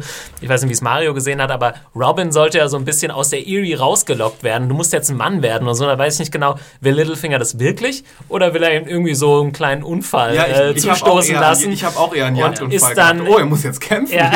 Und ist dann eventuell der Herrscher äh, der Vale? Das ist jetzt nicht so Ja, ganz. Ich habe komischerweise immer eher die Theorie, dass, ich erinnere mich nicht mehr, wie es weitergeht, äh, buchtechnisch, aber ich habe immer eher die Theorie, dass man versuchen will, wie es ja auch in, in King's Landing der Fall ist, dass du einen jungen König hast, den du beeinflussen kannst. Ja, das ist wahrscheinlich momentan das Optimum, was man so Genau, rausholen dass kann. du Naja. sozusagen wie Tywin mit, ähm, wie heißt der Neue? Äh, Tommen, Äh, Tommen. Tommen, genau. Dass du einfach die komplette, du bist nicht der Herrscher, du kriegst sozusagen das Negative nicht ab, kannst aber alles beeinflussen, indem du halt ne, so viel Macht hast. Aber das ist die. Varys-Strategie. Und Littlefinger ist über diesen Punkt hinaus. Littlefinger will selbst an der Spitze stehen mittlerweile. Das hat er jetzt schon mehrfach irgendwie Ja, gesagt. er- er will das, er möchte es alles haben. Bestätigung. Die Sache ist, ähm, ja genau, und er, er braucht diese Bestätigung. Er möchte nicht mehr der Typ im Schatten sein. Aber was sie tatsächlich in der Folge jetzt gar nicht geklärt haben, ist jetzt der Herrschaftsanspruch auf das Vale. Ja, die- weil äh, die Lords waren ja ist ziemlich tatsächlich Peter Baelish jetzt der äh, Lord von, of the Vale, weil er hat die Lady Eliza geheiratet. Und im Grunde ist der Titel jetzt sein. Insofern Robin ist, wenn dann jetzt eher der Nachfolger im Moment. Ist er wirklich dann der, ist nicht der Sohn, schlägt nicht Sohn irgendwie den Mann? Oh Gott, äh, Game of Thrones Experten, Ja. bitte jetzt Pod, bitte jetzt so E-Mail. nebenbei, Aber so- ich würde sagen, nein. Eigentlich schlägt erstmal der Ehemann und dann, sobald der mindestens bis der Nachwuchs vollste- volljährig ist. Soll jetzt eigentlich Robin Sansa noch ist. Robin heiraten? Aber halt, dann wäre doch, ah nee, die Ehefrau zählt natürlich nicht. Ah, stimmt. Ah, Ja. sorry. Okay. Genau. Sansa Robin? Äh, ist das noch aktuell? Weiß man. Ja, Also, muss man dann schauen. Also ich denke, man muss jetzt gucken, wirklich, was Littlefingers Game ist, sozusagen im weiteren Verlauf.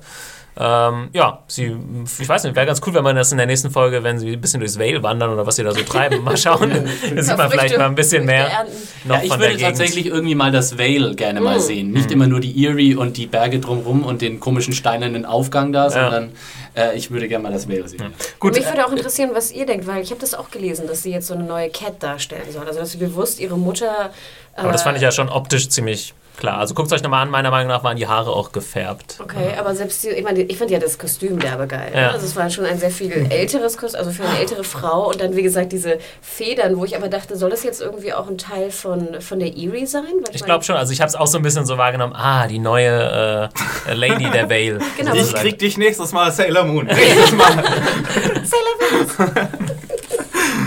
Ja, und dann auch äh, hier Baelish so im Halbschatten, so, mm, so der böse ne? so, mm.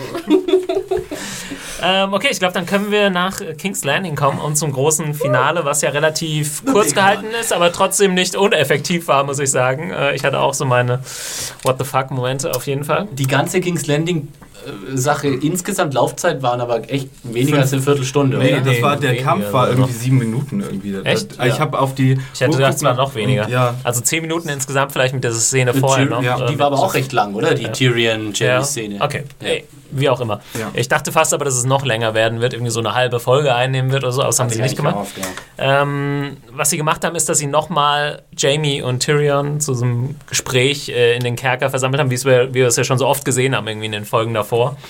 Und Das sind doch immer schöne so Bruder, Bruderszenen irgendwie. Ja. Ne? Man trifft sich so im, im Verlies. Meist äh, sitzt ja Jamie auch so auf Höhe von, Der hat ihm Wein mitgebracht.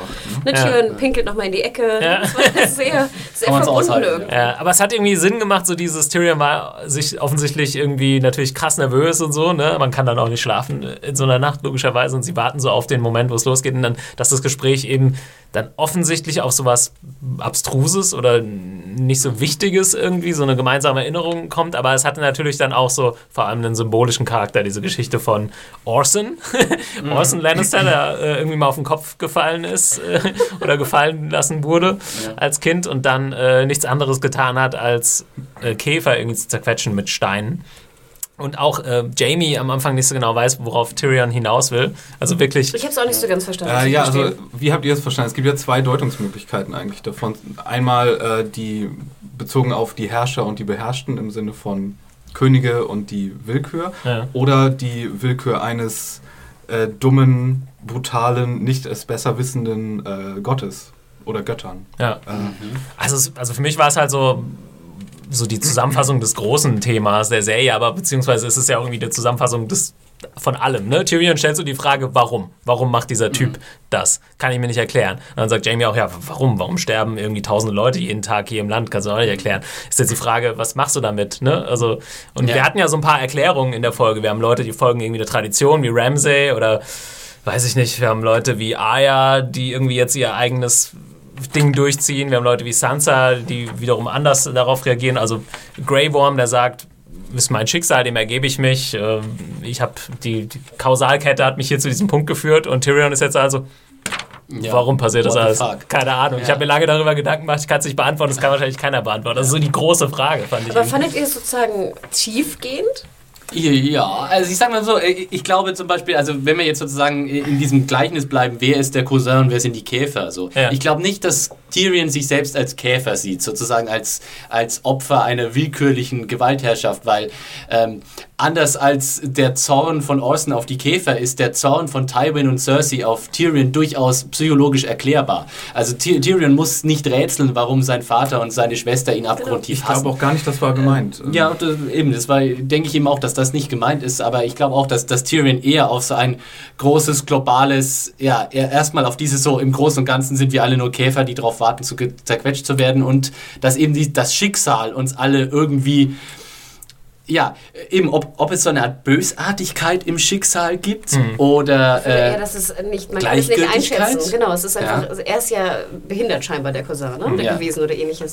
Dass das Schicksal halt, du kannst es nicht, du kannst es nicht abschätzen, weil das halt völlig abstrus ist. und dass es wahllos und blind Genau. ist auch in gewisser Weise. Ja, Ja, also in ich, dem aber Moment. ich wollte, glaube gar nicht, dass er so sehr auf die Willkür gegen ihm gegenüber hinaus wollte, sondern dass er kontempliert hat, so wie die Welt funktioniert. ich dachte Ja. auch gegen alle. Ja, Ja. genau. Ja, also ich fand auch in diesem Moment geht es so ins Allgemeine. Ja, und in dem Moment ist äh, Game of Thrones sogar relativ nah bei irgendwie True Detective oder so. wo es- Also Ja, in- flat- Flat Circle. genau, wo man ja diese Fragen aufgeworfen werden und diese und Game of Thrones hat ja schon immer so eine nihilistische Grundstimmung oder George R. R. Martin bringt sie immer wieder rein mit diesen Sachen, die dann, ja, mit diesen harten Toden. Wir können uns nie an irgendwelchen Figuren festsetzen. Jetzt gerade, wir sehen es da mit Oberyn. Quod erat demonstrandum. Genau, also im Endeffekt hat es für mich thematisch schon sehr gut gepasst, auch wenn du sagst, Hannah, klar, das ist natürlich dann wieder so breit, dass du sagen kannst, das kannst du überall reinschmeißen, eine Diskussion darüber, macht das alles irgendwie Sinn. Ja, ich ne? wollte gerade sagen, es hat mir jetzt nichts Neues irgendwie gegeben. Es war so, ich fand es Ja. schön, den Ansatz sozusagen, das äh, in Bezugnahme auf die verschiedenen, wie so eine Art Motto in der Folge zu haben. Das finde ich immer ganz schön. Ne? Mhm. Ja, das Dann haben sie kommt- eigentlich in fast, Dann fast kommt es mir aber oft immer sehr strukturiert vor. Mhm. Ist und gezwungen teilweise. Ich fand, hier ging es noch einigermaßen, aber ich denke,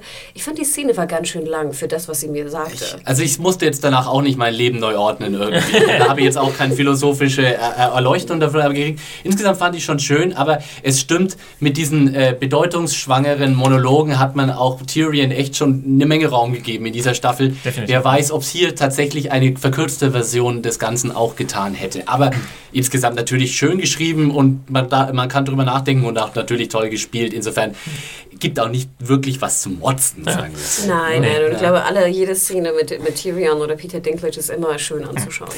Ja, was dann passiert im Endeffekt, haben wir dann, wenn wir nochmal das Bild benutzen, den Stein in äh, Form des Mountains, der irgendwie das Kriechtier zerquetscht, im wahrsten Sinne des Oh, Wortes. das kriecht hier, Moment mal. Ja, Ja. So würde ich das aber nicht You were too beautiful ja. for this world, man. The Red Also, war, also eigentlich ist es wenn ja man nach, nichts. nach seinem Namen geht, ja. Ja.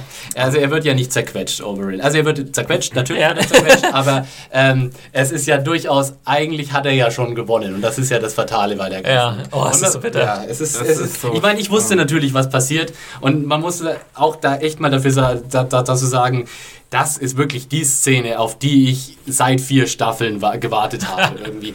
Im Bezug auf diese Erwartungshaltung hat sie leider meine Erwartung nicht ganz erfüllt, auch wenn ich vieles sehr gut fand, aber ich fand auch eben auch eine, äh, ein Element sehr, sehr mangelhaft an der Ich ganzen möchte an der Stelle eine kurze Ansprache halten. Ich weiß, wir wurden schon oft dafür kritisiert, wenn wir sagen, wir kennen die Bücher und vergessen dann aber so Sachen. Ich Ja. nehme mich jetzt offiziell als Buchleser raus, weil ich konnte mich nicht mehr daran erinnern an diese Szene. Unglaublich.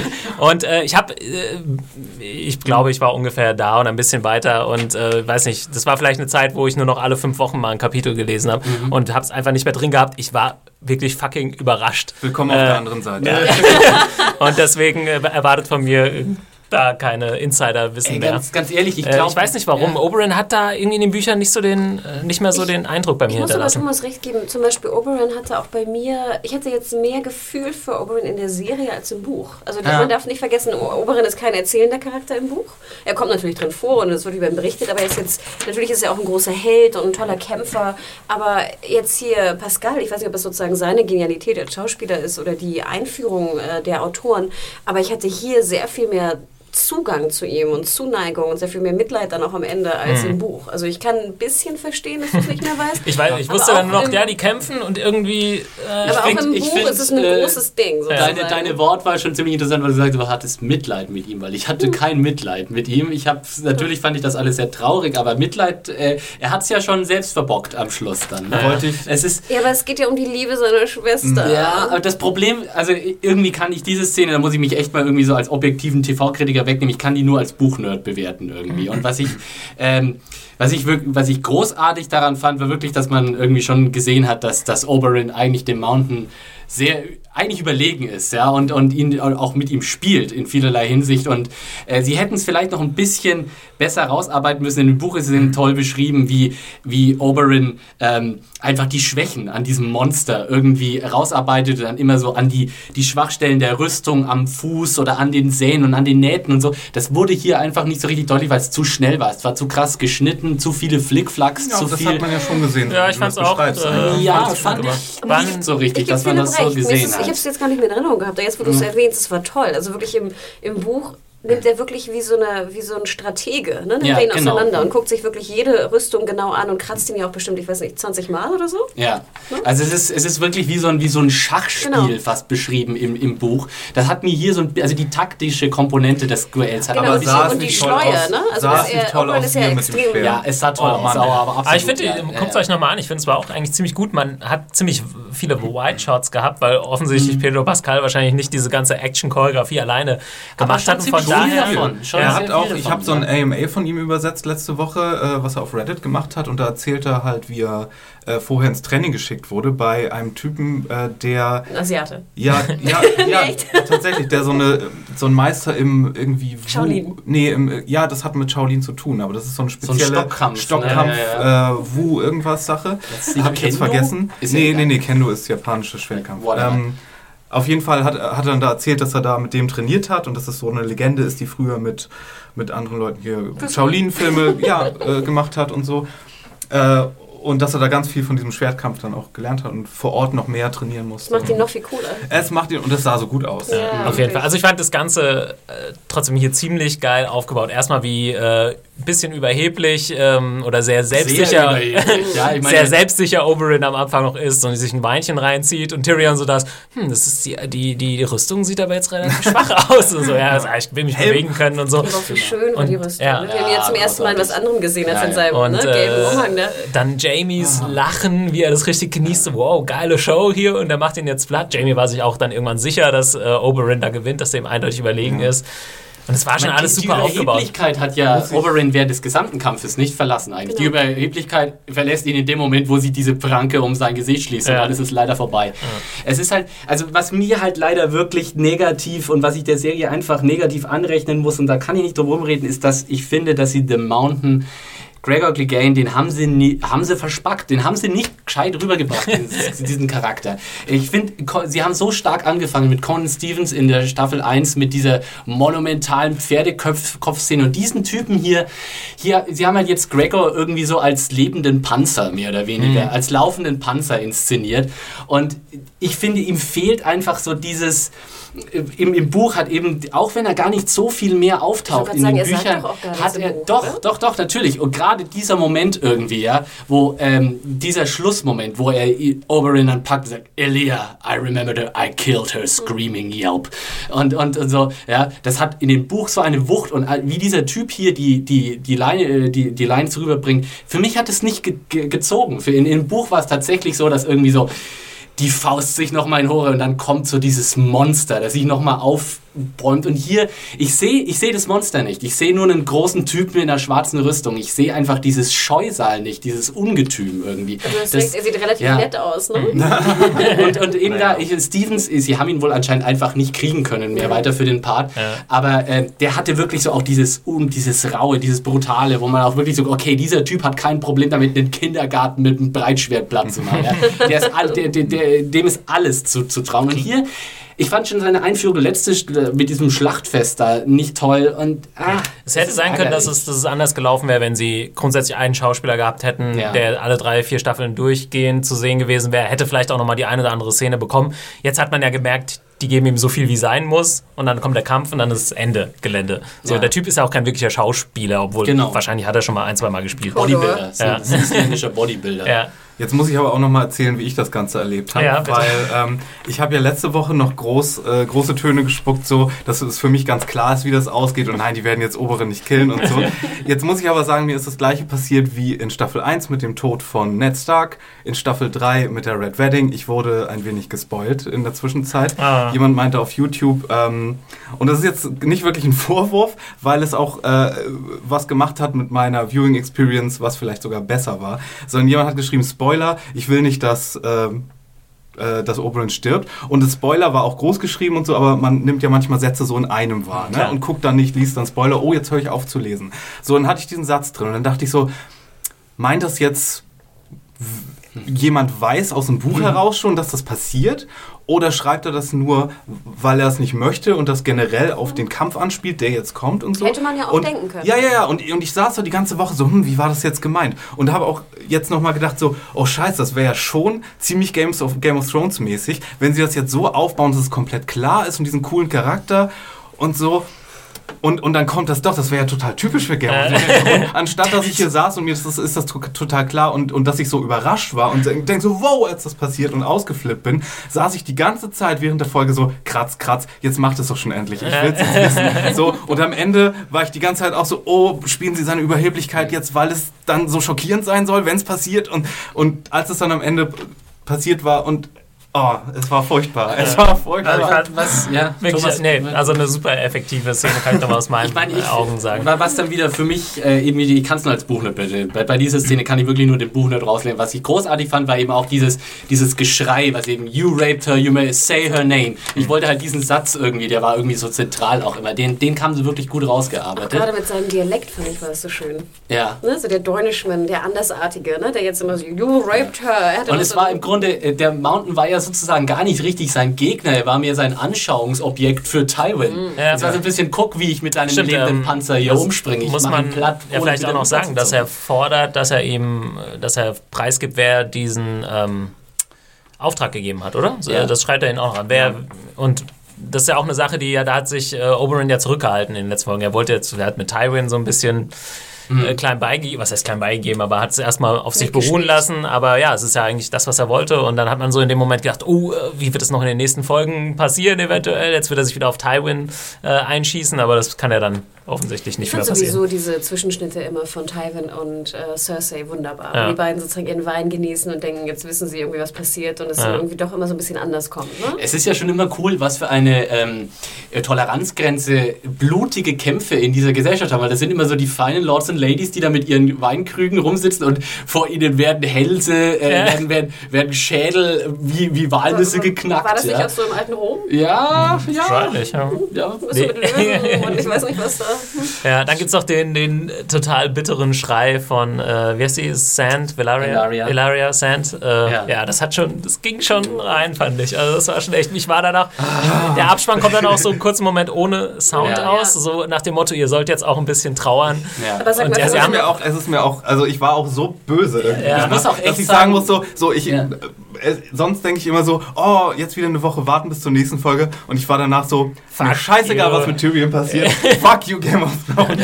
Aber sag mal so noch, noch mal kurz ah. noch zur Gewalt. Also ich muss gestehen, ich habe auch weggeguckt, weil erstmal fliegen ja die Zähne, was ich Oh, auch sehr schön ja. fand, es dann so kling, kling, kling. Das haben sie aber tatsächlich auch, das war in den Büchern auch so eine Beschreibung, so die Eisenfaust trifft irgendwie Oberyn und in dem Moment fliegt schon irgendwie sein halbes Gesicht weg. Und dann, wie irgendwie. gesagt, dieses Pressen der Augen, wo ich ja auch dachte, so, ah, ich sehe Arnold Schwarzenegger gleich vor mir. Ich habe weggeschaut. Also das war dann auch meine Grenze an Brutalität, wo ich, äh, Ich, aufgebe. ich meine, ich war halt emotional vorbereitet. Ich muss ganz ehrlich sagen, ich weiß nicht, wie ich hier sitzen würde, wenn ich nicht gewusst hätte, wie das ausgeht vorher. Ich würde wahrscheinlich nur noch abrenten. Äh, irgendwie. Ich habe heute Nacht, ich kann mir das heute Abend nochmal äh, anschauen.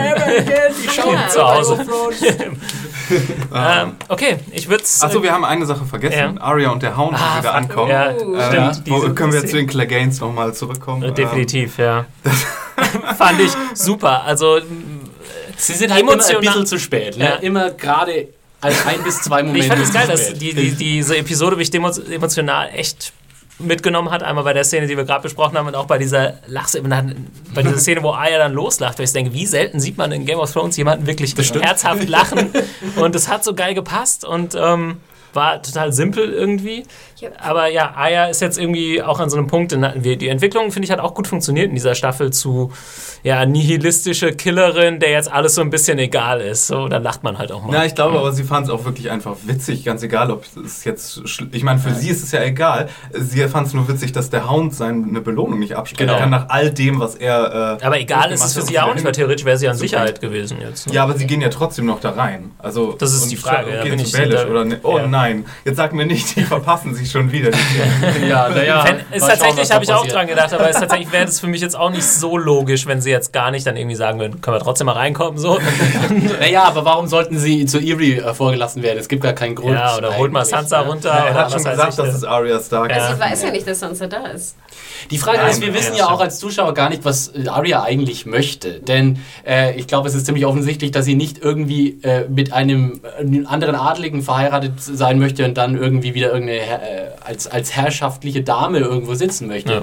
Also wo will sie eigentlich hin und was wäre für sie eigentlich für ihr persönlichen Wunsch so das, das, das Best Outcome? Weiß man gar nicht. Na, also sie könnte ja zum Beispiel auch erstmal sich wieder in den Schoß der besseren Gesellschaft äh, das setzen. will sie ja nicht, Und dann, Gesellschaft. Nein, nein, nein, was heißt nicht als, aber sie könnte, wenn sie jetzt da reinkommt und dann wieder mit Sansa abhängt und dann die ganzen anderen Leute trifft, die wichtig sind, denn all die Leute, die sie noch auf ihrer Liste hat, sind ja größtenteils auch in dieses Milieu verstrickt. Ja, aber Philipp hat schon recht. Ich meine, das Ding ist, wenn du Arya Stark bist, dann ist eigentlich nicht die Frage, spiel mal schön mit deiner Schwester, sondern mit wem verheiraten wir Ja. dich? Was ist Von- sozusagen der größte genau. Vorteil davon?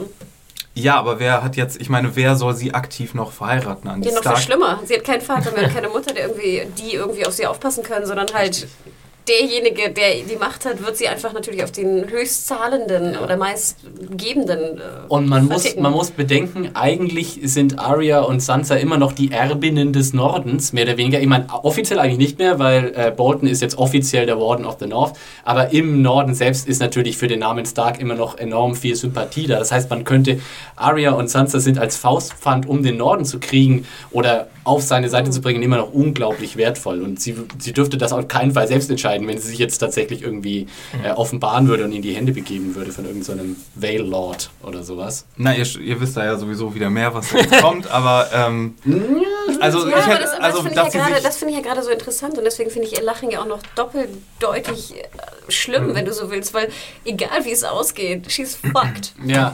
Und es ist, ich komme tatsächlich auch jetzt immer mehr an den Punkt, wo ich nicht so richtig weiß, wie es weitergeht. Und wir dürfen übrigens auch nicht vergessen, Brienne und Pot sind auch auf dem Weg zu Eerie. Ja, äh, vielleicht weil vielleicht gibt es da so ein kleines. Meeting zwischen dem, weil eigentlich wissen wir doch alle, dass Arya eigentlich auf Brienne treffen muss. Das ist doch die Paarung, die irgendwie passieren Ah, müsste. aber, aber ja. ne?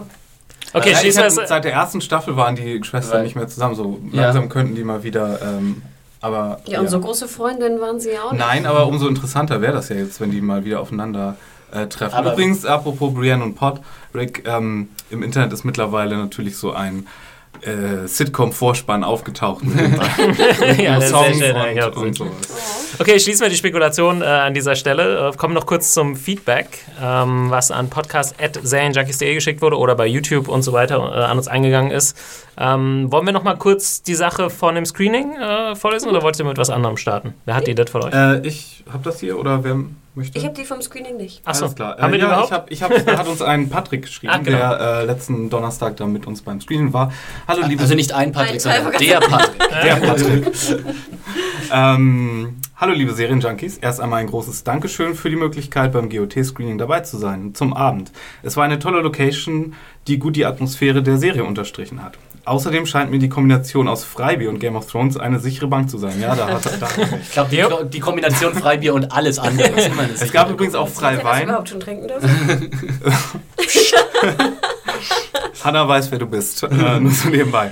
Äh, hinzu kommt, dass die Leute dort sehr sympathisch waren, obwohl die Organisatoren, äh, sowohl die Organisatoren als auch die Zuschauer. Nur schade, dass der gute Herr Vlaschia, heißt er so, er es nicht geschafft hat, persönlich zugegen zu sein. Aber man kann nicht alles haben. Das ist der, der den ähm, Chakan Hagar Ja. spielt. Äh, und der hat dieses Special, was uns gezeigt wurde, was nochmal die Story zusammengefasst hat vor der vierten Staffel und ein bisschen geteased Genau, hat, das kann man jetzt, hat das ich- moderiert. Genau, kann man auch Äh, bei Sky jetzt äh, sich genau. anschauen. Genau, das war eben so ein etwa 20-minütiges Special, vielleicht für Game of Thrones-Fans auch ganz interessant. Kann man jetzt bei Sky oder auch Ich glaube, man kann sich online öffentlich online angucken? Kann man, aber Achtung, Spoiler. Patrick, Spoiler. Ähm, ach, oh Gott. Wir verlinken da nochmal. Wir, Ja. wir haben einen Ich- Artikel verfasst, ich glaube äh, am Mittwoch sogar letzte Woche, den können wir nochmal verlinken. Dann verlinken wir da drauf. Ja, Okay. ich, war, ich war auch mit einem Kumpel da, der nichts von der vierten Staffel äh, kannte. Der saß da zehn Minuten so mit seinem. Ja, es ist tatsächlich ein bisschen komisch, diese Sache jetzt zum Start der vierten Staffel zu zeigen, weil sie spoilt doch ein bisschen was aus der vierten Staffel. Ja, ist ein bisschen ganz, tricky. Ganz schön. Also passt auf, wenn ihr Ähm, jetzt auf aktuellen Stand seid, ist es aber sicher. Ja, Patrick schreibt also, schade, dass der nicht da war. Dafür hat sein Overacting zum Special der vierten Staffel, der besten Serie der Welt, es geschafft, dass Die man darüber dann doch Serie nicht der so Welt. traurig war. Ja, das stimmt, das hat äh, Das gut super. für einen Lacher äh, gesorgt. Und er saß die ganze Zeit neben so einem Wolf oder Hund, der im Oh. Hintergrund neben ihm Der irgendwas äh, gekaut hat. gekaut hat. Das war auch sehr putzig. Äh, ich habe es im Nachhinein nur etwas bereut, nicht noch länger dort geblieben zu sein, um die eine oder andere Frage zu stellen, wie zum Beispiel, was aus Money Shot geworden ist und warum es keine Podcasts mehr bei Filmjunkies gibt. Äh, ich schätze mal, der, Serie, äh, der Name Serienjunkies zieht besser. Oder die Frage, ob es Zufall ist, dass ich im Forum nach einer Anime-Kolumne fragte und ein paar Wochen später Mario, äh, Animario erscheint. Oh. Äh, ob, äh, oder ob ihr auch genauso nach mehr Rectify lüstet. Genug fürs Off-Topic. Noch einmal ein fettes Dankeschön. Man sieht sich ja angeblich immer zweimal. Dann bleibt genügend Zeit zum Fragen. Und sofern ich mal Zeit habe, werde ich mir Penny Dreadful ansehen, äh, damit der gute Philipp mal jemanden hat, mit dem er sich darüber austauschen kann. Ah, Ja, ich habe das ja schon äh, öfter mal hier so an, angemerkt. Niemand möchte unbedingt hier in der äh, Redaktion weigern sich alle standhaft Penny Dreadful zu gucken, wo es eine ganz großartige, gerade frisch gestartete Showtime-Serie ist. Äh, get on it, people! Du willst doch nur It's brilliant. Evergreen sehen. ja, unter anderem. Aber äh, zu den nicht Fragen nur. ganz kurz. Äh, Filmjunkies Podcasts machen wir tatsächlich nicht mehr so viel. Wir machen noch Filmkritiken, die aber hier auf dem Kanal, also oder auf dem Feed äh, unter Serienjunkies. Und äh, ja, Money Shot äh, voraussichtlich erstmal nicht mehr. Wir werden uns dann auf Filmkritiken ähm, konzentrieren. Beziehungsweise müssen wir uns halt mehr auf den Serienjunkies äh, Channel all, allgemein konzentrieren. Aber hier wird es immer noch mal eine, eine Filmkritik auf jeden Fall geben oder auch auf YouTube. Wir haben eben auch mitgekriegt, ich meine, der Channel der Serienjunkies hat einfach auch mehr Zuhörer als der Filmjunkies. Insofern auch die Filmkritiken, die dann über Serienjunkies laufen, Ja. werden dann von mehr Leuten gehört. Beides natürlich schaffen wir momentan nicht. Ähm, Genau. Was war, war noch die Frage? Äh, Rectify? Rectify? Genau, wir nicht. werden auf jeden Fall höchstwahrscheinlich, es sollte eigentlich schon stattgefunden haben, aber es wird dann nachgeholt, ein Interview noch bekommen mit dem Hauptdarsteller. Denn wir haben ja auch den lieben Exi bei uns in der Redaktion, der ein großer Rectify-Fan ist. Ich habe die erste Staffel auch sehr gern gesehen, ist sehr langsam, sage ich schon mal vorweg. Aber ähm, da müssten wir eigentlich noch ein bisschen mehr nachliefern. Ob wir noch einen Podcast liefern können, weiß ich nicht genau. Aber da kommt auf jeden Fall mehr bei serienjunkies.de. Cool. Und Animario, Ach ja. das war Hannas Idee. Das war's nur du, Patrick. Ähm, glaube ich, ich weiß nicht, ob Hanna da irgendwas gelesen hat im Forum, aber wir hatten uns über Anime unterhalten und dann dachte Hanna, sie müsste mich als äh, hausinternen Japanologen mal irgendwie mit verheizen und dann kam es dazu. Ja, schön. Äh, was haben wir noch dabei? Genau, ich wollte noch kurz was erwähnen von äh, YouTube. Und zwar ähm, von dem Skrin mit Doppel-R. Äh, Wenn es dann nächste Woche keinen God-Podcast, GOT-Podcast gibt, äh, macht ihr dann einen Hannibal Season 2 Podcast? Wollte ich nur kurz erwähnen. Ja, haben wir getan. Du wolltest Also- uns selbst nochmal beantworten. Genau. Ja. Ähm, nur, dass ihr auch wisst, natürlich nutzen wir die Pause fleißig und haben äh, Hannibal produziert, waren auch sehr angetan von Season 2, waren auch ein bisschen albern, äh, haben musikalische Untermalung geliefert. Also wer äh, die zweite Staffel Hannibal noch nicht gesehen hat, schaut sie euch an, hört dann den Podcast. Ich glaube, es lohnt sich. Ähm, und vielleicht kann ich noch etwas erwähnen, was auch bei YouTube reinkam, und zwar von Tulsa. Ich glaube, der schreibt auch öfter. Äh, ach nee, stimmt gar nicht. Ich glaube, es ist aus der Community bei uns. Ah ja, es war aus der Community. Und zwar sagt er, die Game of Thrones. Ähm, ah nee, halt, so, jetzt bin ich natürlich verwirrt. Fragt dasselbe mit Hannibal. Ich wollte noch erwähnen, dass Jens 0188 von YouTube, jetzt habe ich es, noch was erwähnte. Und zwar sagt er einen, einen Fehler, den uns unterlaufen ist in der letzten Folge. Und zwar haben wir nicht Fehler? so ganz Uns. haben wir nicht so ganz bemerkt, dass natürlich der Angreifer, der so ein bisschen an The Walking Dead erinnerte, natürlich Biter ist. Äh, ja, der, das wurde ja auch nochmal thematisiert äh, in der aktuellen Folge. Der Hound hat immer noch so ein bisschen, war geschwächt äh, offensichtlich. Genau, aber es war ja so ein bisschen unlogisch, dass ich immer denke, wenn ich hinter einem Ritter stehe, dann würde ich ihn irgendwie, ich weiß nicht, mit dem Messer die Kehle durchschneiden oder ihn von irgendwo... Wenn du ein Messer hast, ja. Äh, ne? Also irgendwie, aber Genau. anders angreifen, als Man- ihm den Hals zu Man beißen. hatte diesen Typ vorher schon gesehen äh, und er war der Beiter und deswegen macht das Ja, Sinn. wo hatten wir den gesehen? Der war mal in Mit so einem Freund, Gefangenen, äh, in so einem Gefangenen, in so einer Gefangenenkutsche Transport und Okay.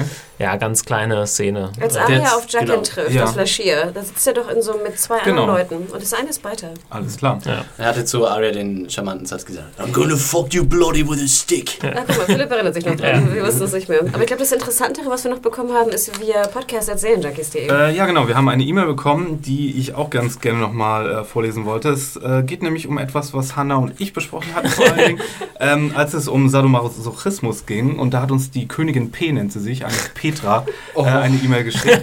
Ich lese das jetzt nicht ganz vor, aber sie meinte, sie müsste hier mal ein bisschen klugscheißen. Äh, hört uns seit der vierten Staffel des Podcasts. Und ähm, ich lese mal vor, was. Aber zu Recht, klugscheißen. was äh, ja, sie wurde auch aufgenommen in die Kartei. Ja. Komme ich gleich drauf. Ach so.